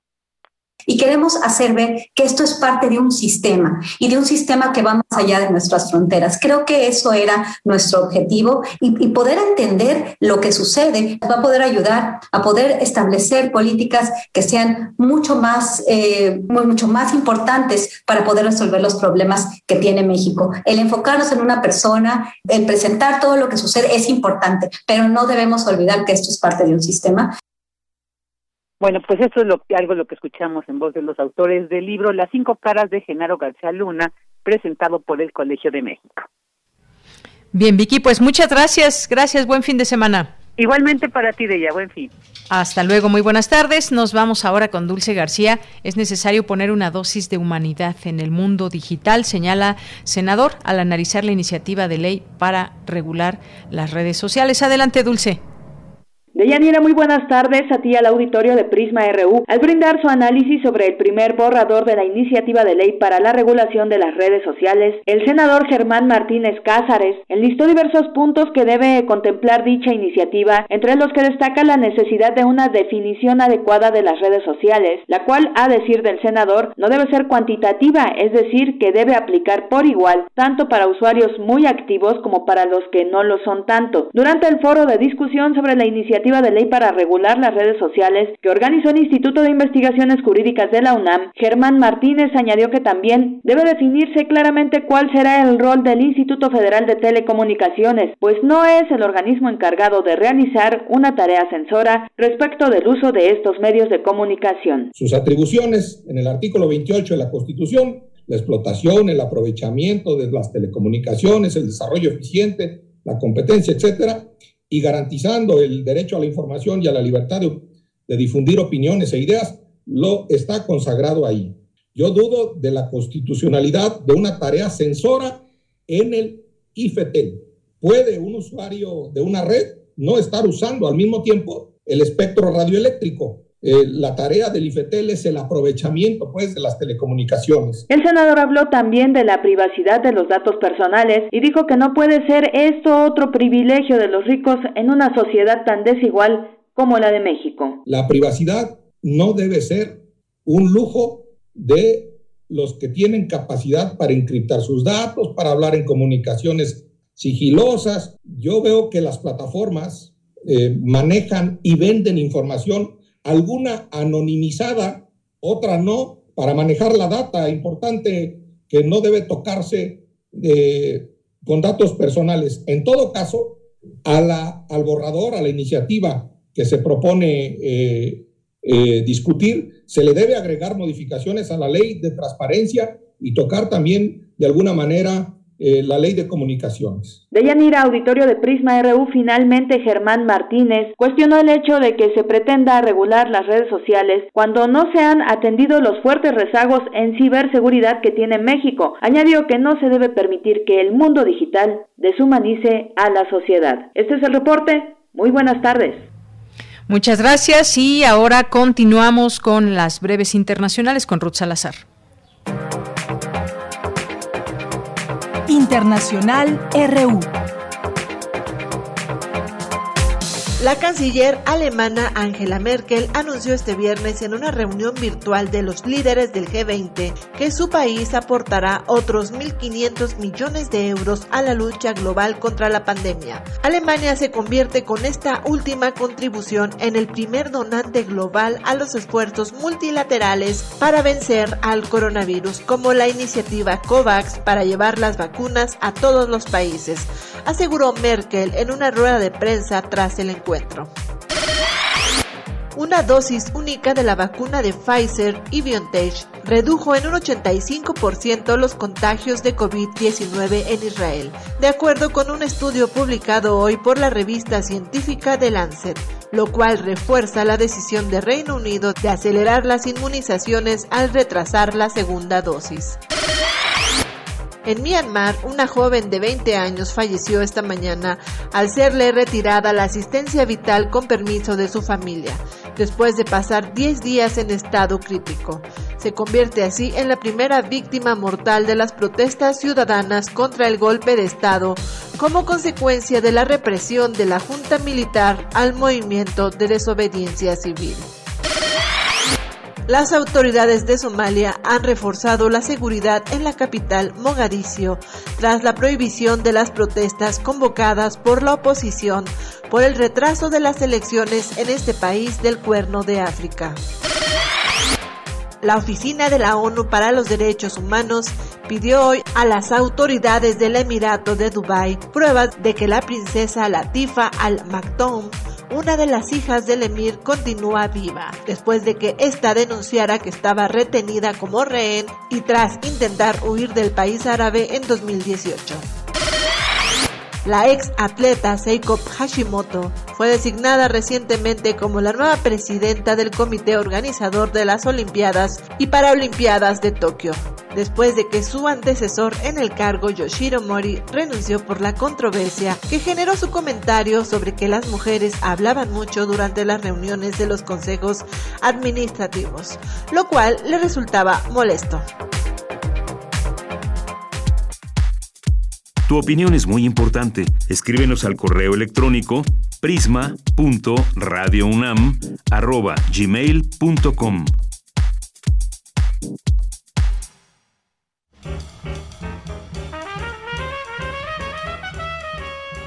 Corriente Alterna. Periodismo veraz y responsable. Un espacio de la Coordinación de Difusión Cultural UNAM.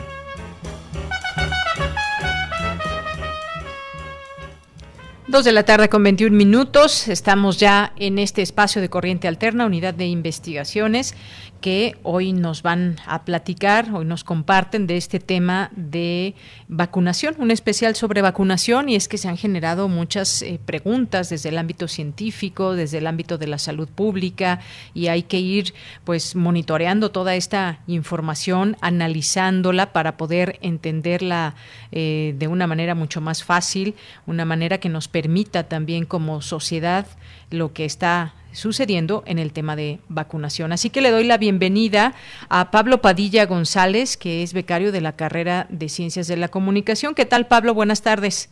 Buenas tardes, Yanira. Todo bien, muchas gracias. Qué bueno, Pablo. Y también le doy la bienvenida a Juan Gómez Montiel, que es de la carrera de Ciencias de la Comunicación. Juan, ¿cómo estás? Buenas tardes. Bienvenida, buenas tardes. ¿Qué tal? Muy bien, pues gracias por estar aquí los dos. Me gustaría que nos empezaran a platicar sobre este texto que eh, podremos leer ya en unos días en Corriente Alterna, porque pues tengo entendido que es un trabajo eh, desde el punto de vista científico y de la salud pública. Así que pues empezamos contigo, Pablo Padilla, ¿qué nos puedes comentar sobre este trabajo de vacunación? Claro que sí, con mucho gusto. Este, pues en Corriente Alterna preparamos este paquete sobre vacunación, como dices, desde ambas eh, perspectivas, desde la salud pública y desde lo especializado en este, difusión científica, ¿no?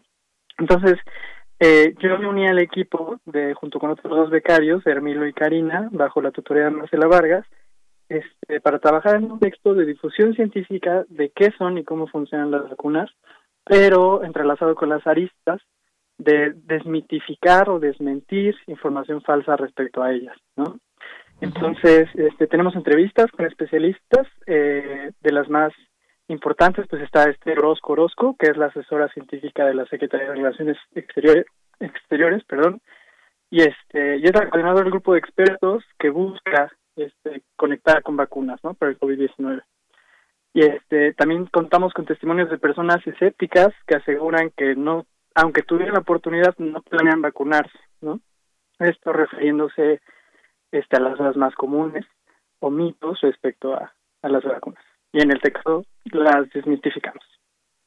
Muy bien, importante esto que mencionas porque desde que inició esta pues esta situación de la pandemia nos hemos visto envueltos en noticias que pues no no tienen una fuente científica y que se pueden promover de una manera pues terrible, eh, pueden hacerse incluso virales y esto es muy importante ese pues lado, esa parte científica que no debemos de perder de vista.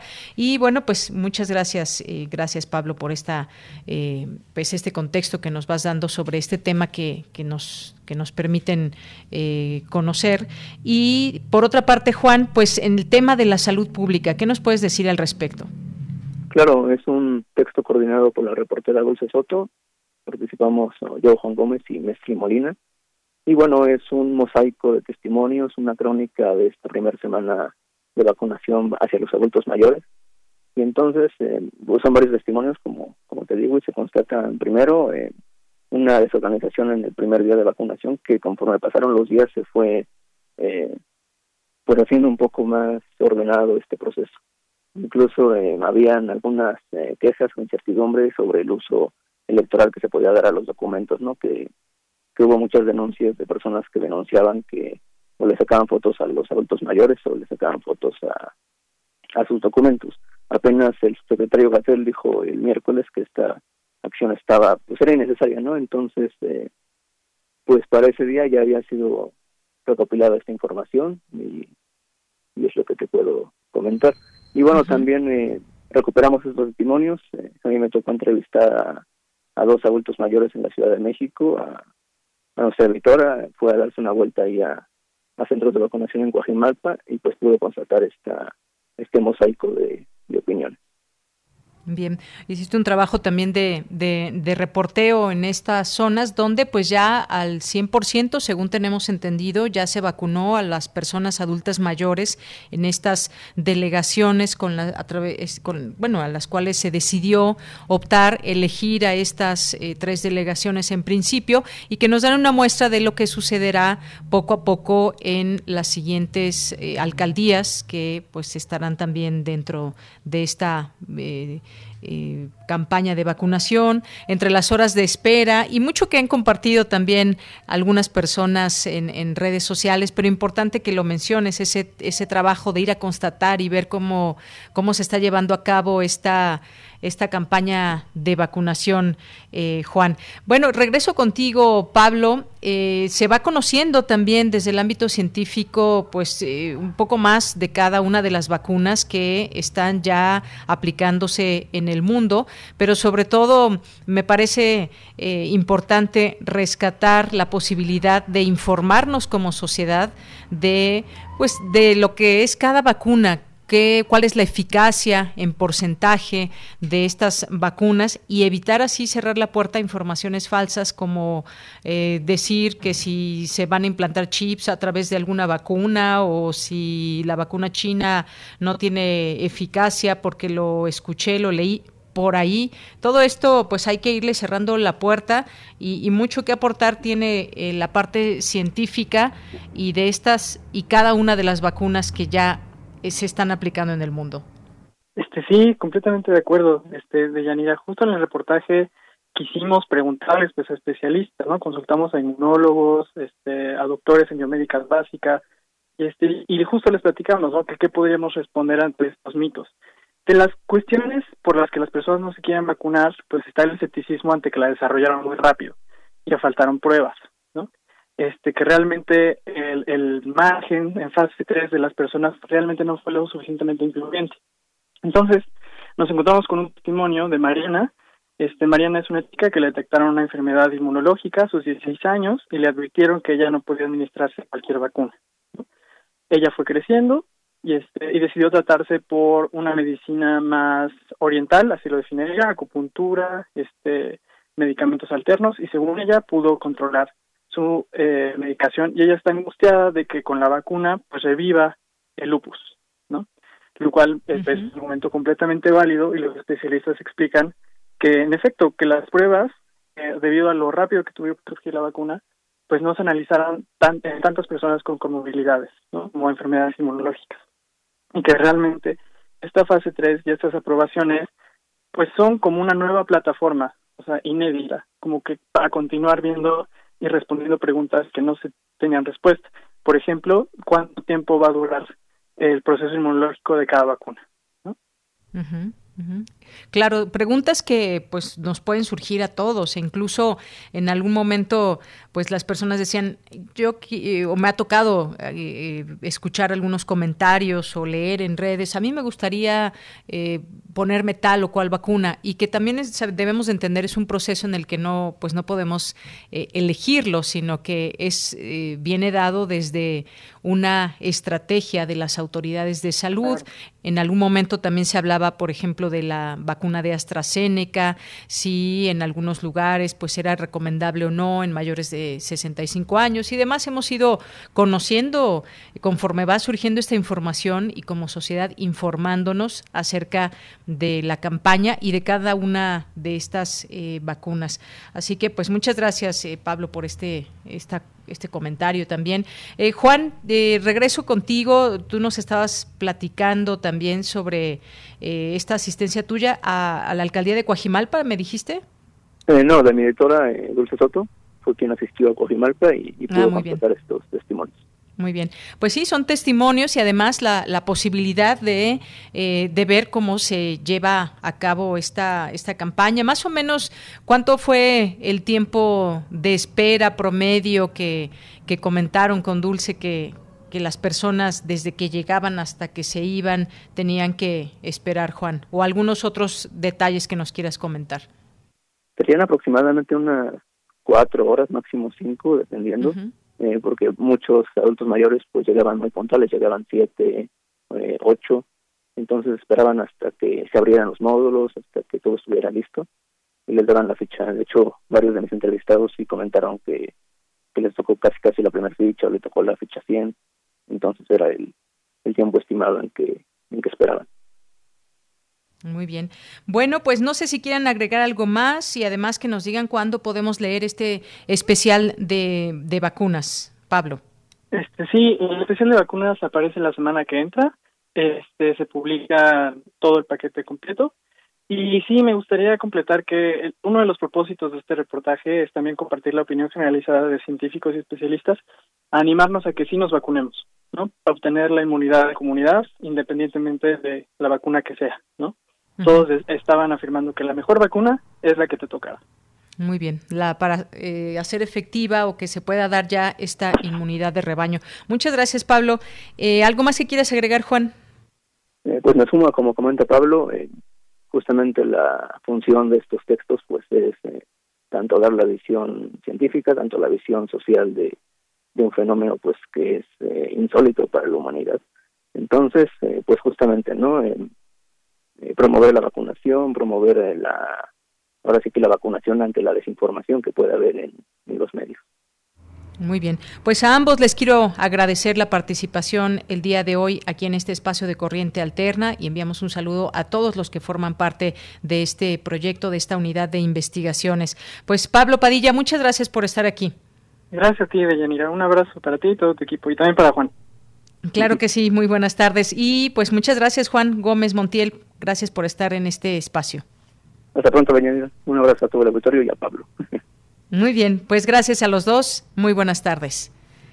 Bien, pues nosotros continuamos aquí en Prisma RU y hablando de, vacunas, interesante pues las informaciones que van surgiendo en torno, pues algo que platicábamos aquí con, con, eh, con ambos, era pues la vacuna que te toque, esas debe, esa será la mejor, incentivar a la gente a que no tenga miedo a vacunarse. Esta pues va a ser una protección muy importante para evitar el contagio de COVID-19 y pues eh, una nota que salió sobre vacunas es que pues las algunas vacunas ya se están definiendo para ciertas personas en cierta edad, que son las, las vacunas de Cancino, Sinovac y Janssen contra COVID-19 que se aplicarán a la población menor de 45 años en México. Eso han dado a conocer las autoridades de salud y pues que es recomendable usar las vacunas con mayor eficacia en la población más vulnerable ante el virus. Esto significa que las vacunas de Pfizer, BioNTech, AstraZeneca y Sputnik V se aplicarán en adultos mayores de 45 años por tener un riesgo superior de complicaciones y mortalidad por COVID. El subsecretario Hugo López Gatel aseguró que los criterios para seleccionar eh, a las personas adultas mayores para la fase 2 del plan de vacunación contra COVID atienden a una lógica técnica, científica y análoga basada en recomendaciones de la Organización Mundial de la Salud, la cual busca optimizar el uso de la vacuna para reducir la mortalidad. Y bueno, pues también ha explicado que las vacunas contra COVID eh, que requieran ultracongelación se priorizarán en México para zonas urbanas, mientras que las que no requieran esta temperatura se aplicarán en zonas rurales. Bueno, pues esto es parte de la información que ha surgido eh, de cómo sería esta distribución en México, qué tipo de vacunas o qué, qué vacunas serían para tal o cual edad. Hay otra nota también muy interesante que habla de digitalización y automatización que serán claves para impulsar la vacunación mundial. Y bueno, pues eh, eh, esta nota dice que la pandemia de COVID-19 no solo ha representado un reto mundial en cuanto a la atención médica de población infectada, sino en la distribución de vacunas y aplicación justa, donde cada vez hay más soluciones tecnológicas que apuestan por la digitalización y automatización para hacerla posible.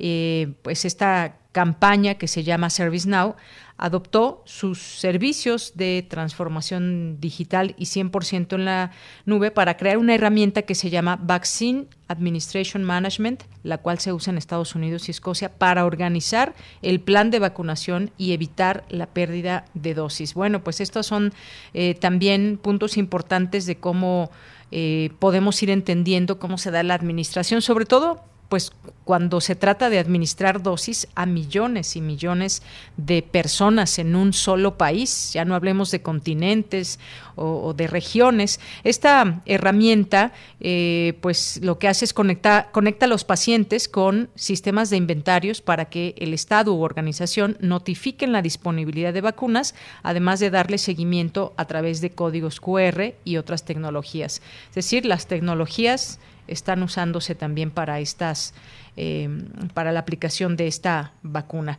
Bueno, pues hasta aquí dejamos el tema de, de las vacunas por lo pronto y continuamos. Queremos escuchar tu voz. Nuestro teléfono en cabina es 55 36 43 39.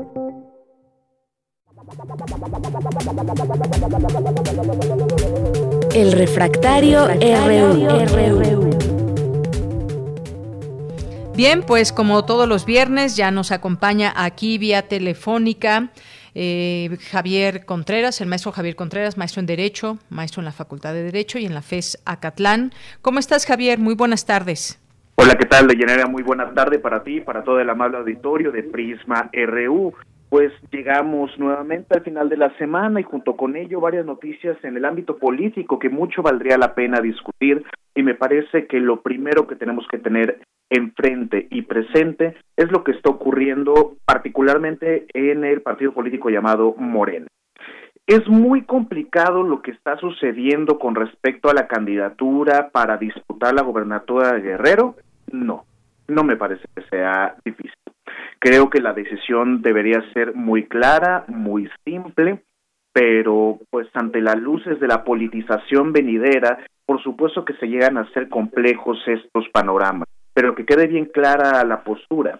Esto no tendría que ser algo objeto de cuestionamiento. Hasta que no queden resueltas las problemáticas con las que tiene que ver la persona propuesta a la candidatura en aquella entidad federativa, no se le tendría que brindar ese espacio, toda vez que se presume un partido político de izquierda y un partido político que está en la disposición de defender la postura que tiene que ver con la diversidad de género y en todo caso del movimiento o los movimientos feministas.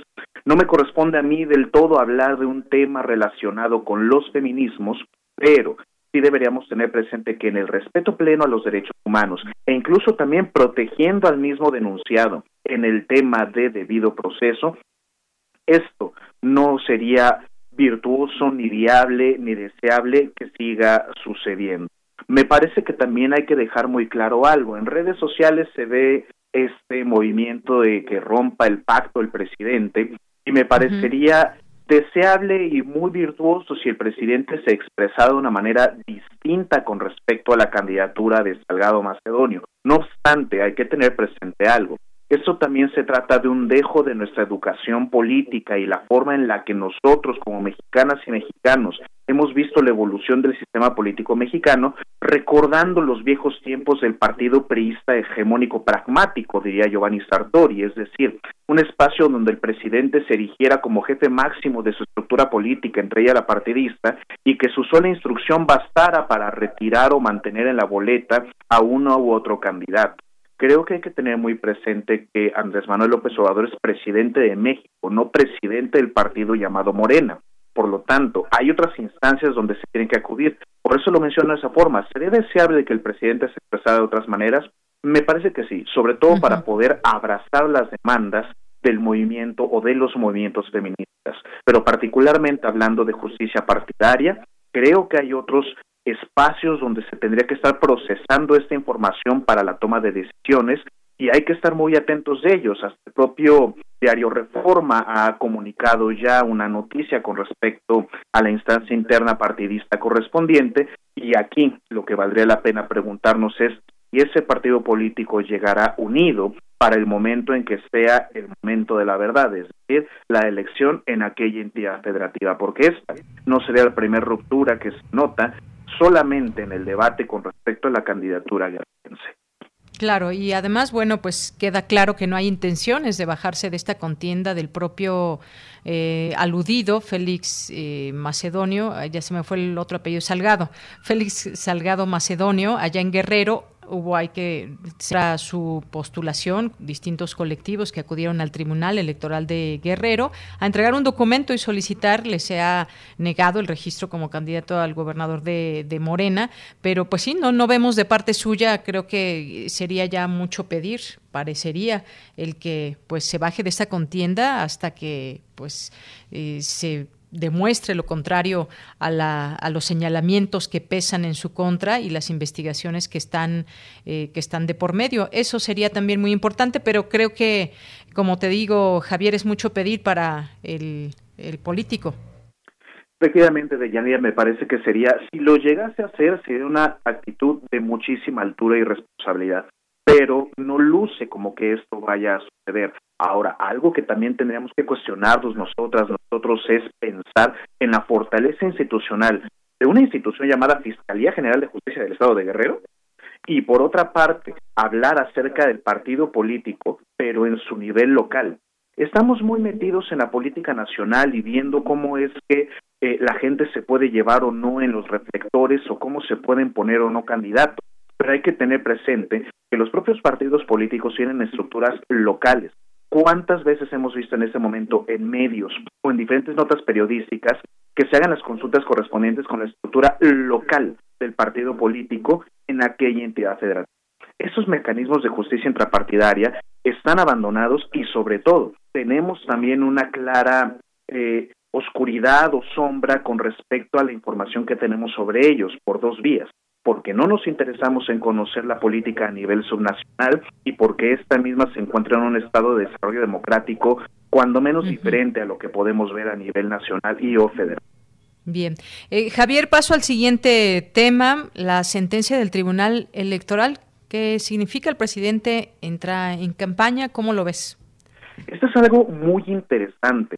Primero, valdría mucho la pena revisar las comunicaciones en Twitter que han compartido Javier Martín Reyes, Tito Garzonofre y otros personajes sobre la crítica al desempeño del Tribunal Electoral del Poder Judicial de la Federación. Y es verdad, hay una cantidad de argucias que se han manejado dentro de este tribunal que hacen cuando menos eh, fragmentar la confianza que se tiene con respecto a dicha institución. Ahora bien, el propio tribunal había mandatado en su momento que el INE estableciera un conjunto de lineamientos o de criterios para regular la expresión política del mandatario con respecto a los tiempos de campaña. Y posteriormente el mismo tribunal dijo que los criterios que metió el INE eran unos criterios excesivos. Hay que tener presente que esto es un tema, me parece, de madurez política del propio sistema político mexicano. ¿Por qué? Porque en otros lugares podemos ver cómo el presidente de la República, de la Federación o del sistema político del que estemos hablando puede expresarse abierta y libremente con respecto a las circunstancias políticas que está viviendo su estado en cuestión, e incluso en materia electoral. Vamos, podemos ver en Estados Unidos que hasta los propios presidentes entran plenamente en campaña, pues porque pueden buscar una reelección. Esa sería la gran diferencia y el cuestionamiento principal que se podría hacer. ¿Sería válido que el presidente López Obrador se exprese con respecto a una u otra fuerza política cuando es tiempo de campaña? Si nosotros lo pensamos protocolariamente, pues por supuesto que no sería deseable. ¿Por qué? Pues porque se tendría que pensar que el presidente de los Estados Unidos mexicanos tendría que ser una figura no solamente de autoridad, sino de unidad nacional, por lo tanto no decantarse en preferencia política por uno u otro instituto político.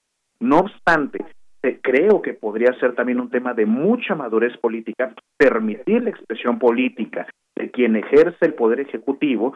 ¿Por qué? Porque esto tendría que hablar en todo caso de la madurez ciudadana y cívica de las y los electores para poder decidir en la urna a pesar de que el propio presidente pueda manifestar una propia preferencia política. Y eso es algo que también se le tendría que decir a los propios críticos. ¿Por qué?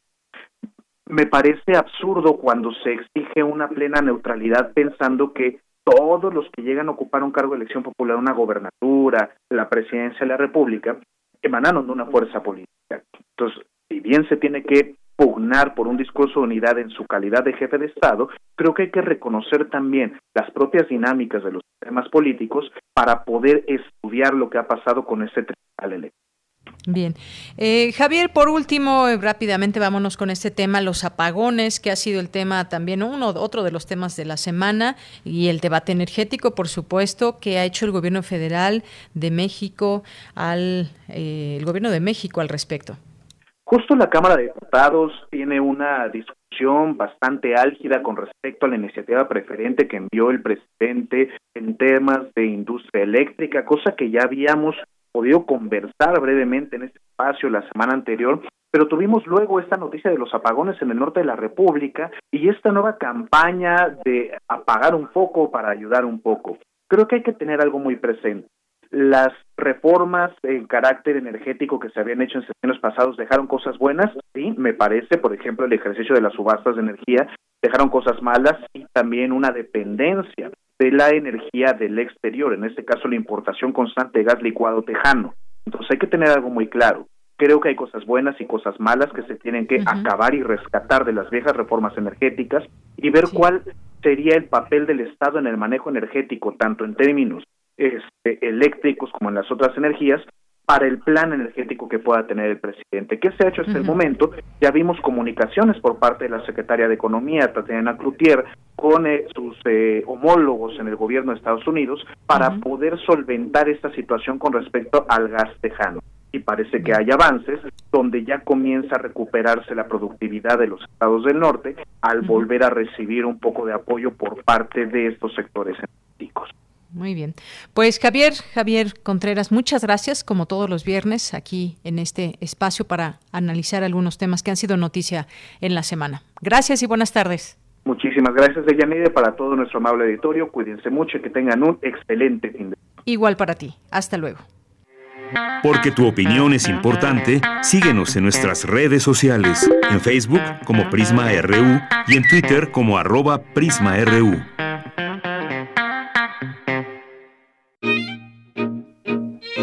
Melomanía RU. Bien, pues nos vamos ahora con esta melomanía de Dulce Wet.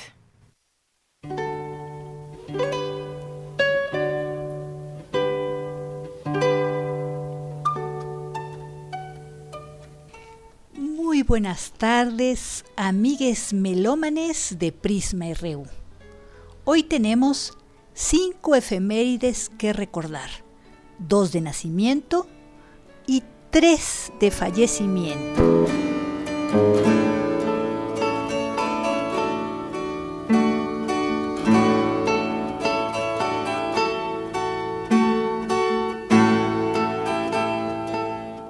Comenzamos con Ridolfo Luigi Boccherini, compositor y violonchelista italiano, más tarde español, nacido el 19 de febrero de 1743. Su música conservó un estilo cortesano y galante. Es muy conocido por su quinteto de cuerdas en Mi Opus 11 número 5 y su concierto para violonchelo en Si bemol mayor. Boccherini escribió 100 quintetos de cuerda para dos violines, viola y dos violonchelos, una docena de quintetos de guitarra, casi un centenar de cuartetos de cuerda y varios tríos de cuerda y sonatas, 19 para violonchelo. Tiene alrededor de 30 sinfonías y 12 conciertos para violonchelo. También compuso varios quintetos de guitarra. De hecho, estamos escuchando la introducción y el fandango para guitarra y clavecín, tomado de su quinteto en Re G448. Es Julian Brim en la guitarra y arreglo y George Malcolm al clavecín, una grabación remasterizada de 1968 por el Reino Unido en el sello RCA.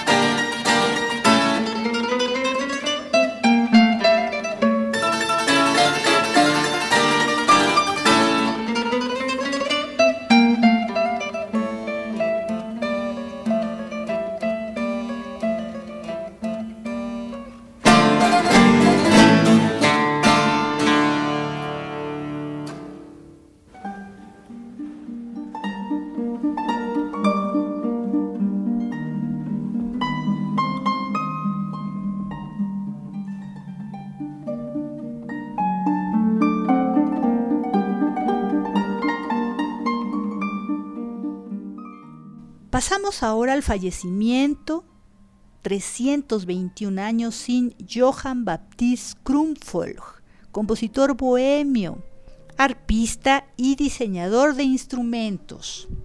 Él falleció en París en 1790. Es hermano de Wenzel Krumfolg, violinista y mandolinista. Jean-Baptiste Krumfolg Tomó lecciones de contrapunto con Haydn antes de embarcarse en una exitosa gira de conciertos por Europa, en donde conoció a varios fabricantes para mejorar la construcción del arpa y compuso 52 sonatas, 6 conciertos y muchísimos preludios y variaciones. Por eso estamos escuchando Aria con variaciones en transcripción para arpa de Johann Baptist Krumholtz, parte de un álbum italiano del sello Edimedia de 1999 con Nicanor Zabaleta al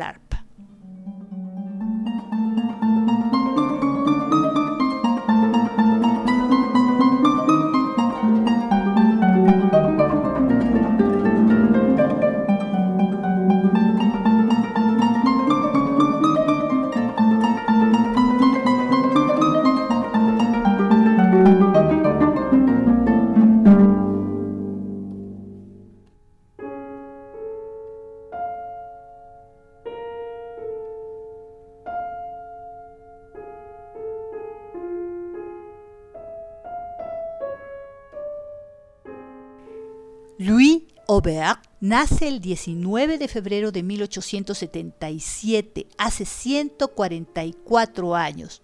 Louis Aubert es compositor y gran pianista francés. Se hizo conocido desde muy pequeño por su voz y por sus interpretaciones del Pie Jesu del Requiem de Gabriel Fauré, con quien estudió en París. Se convirtió en un excelente pianista y en 1911 estrenó los valses nobles y sentimentales de Maurice Ravel. También trabajó como profesor de piano y composición con música para iglesia, ballets, melodías y música incidental para el escenario. Estamos escuchando Espejismo de sus seis poemas árabes, música del álbum Viajes Imaginarios y Canciones Realistas, es un CD 2003 del sello Maguelón. Interpretan François Masset soprano y Claude Lavoie piano.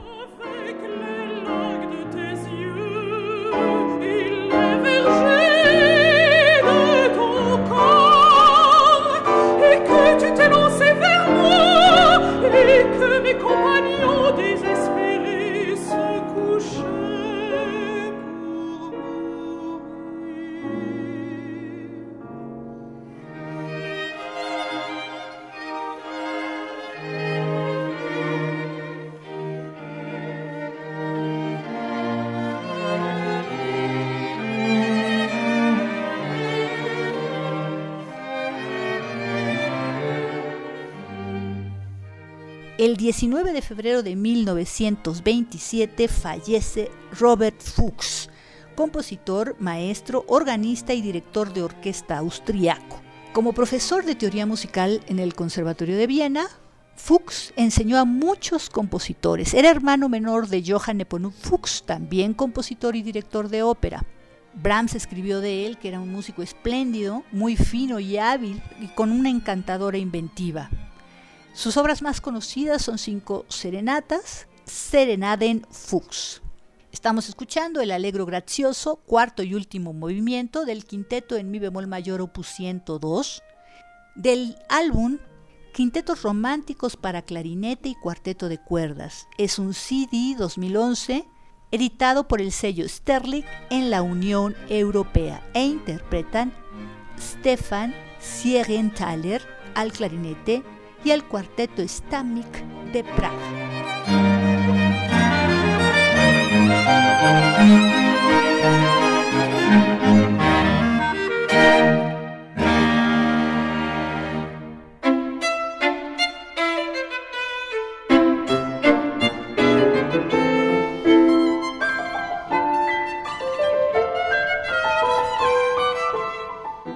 Por último, recordamos el fallecimiento hace 46 años, en 1975, de Luigi Dalla Piccola, compositor y pianista italiano, conocido sobre todo por sus composiciones líricas en la técnica serial de los 12 tonos. Enlaza su obra con los compositores veristas como Puccini, con la música de los vanguardistas de los años 50.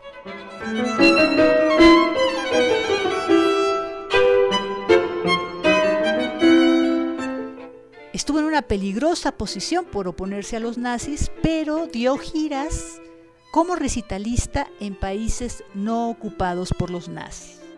Estamos escuchando la Tartiana Seconda, que es un divertimento que responde al dominio que Dalla Piccola tiene de la música del compositor barroco Giuseppe Tartini, que el año pasado recordamos 250 años de su fallecimiento.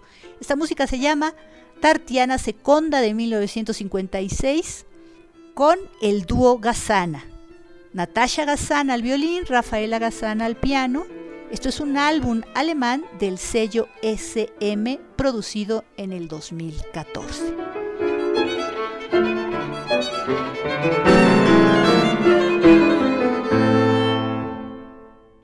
Con esta música nos despedimos hoy de Melomanía. Muchísimas gracias por sus oídos y por su atención. Hasta la próxima.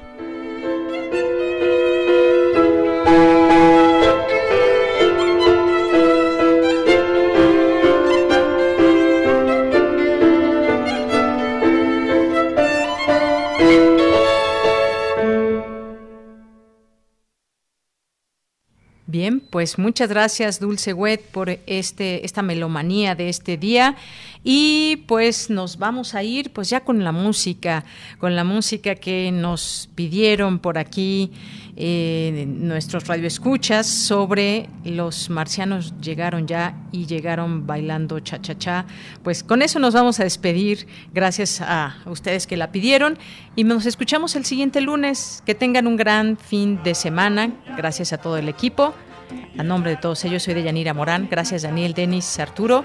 Hasta el lunes y nos despedimos con esto. Así llaman en Marte al cha cha cha de un platillo volador. Todos bajaron bailando y uno gozando y rascando un guiro televisor. Los marcianos llegaron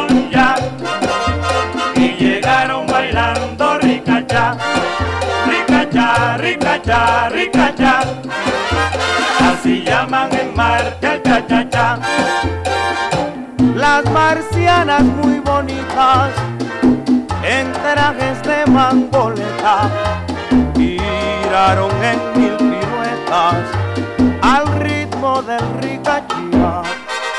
Los marcianos llegaron ya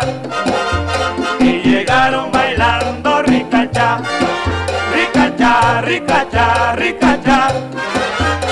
Así llaman en Marte al cha cha cha. Otro marciano tocaba un instrumento muy raro, mezcla de timbal y piano, metiéndole al ricachía. Los marcianos llegaron ya y llegaron bailando ricacha, ricacha. Así llaman en Marte al cha cha cha.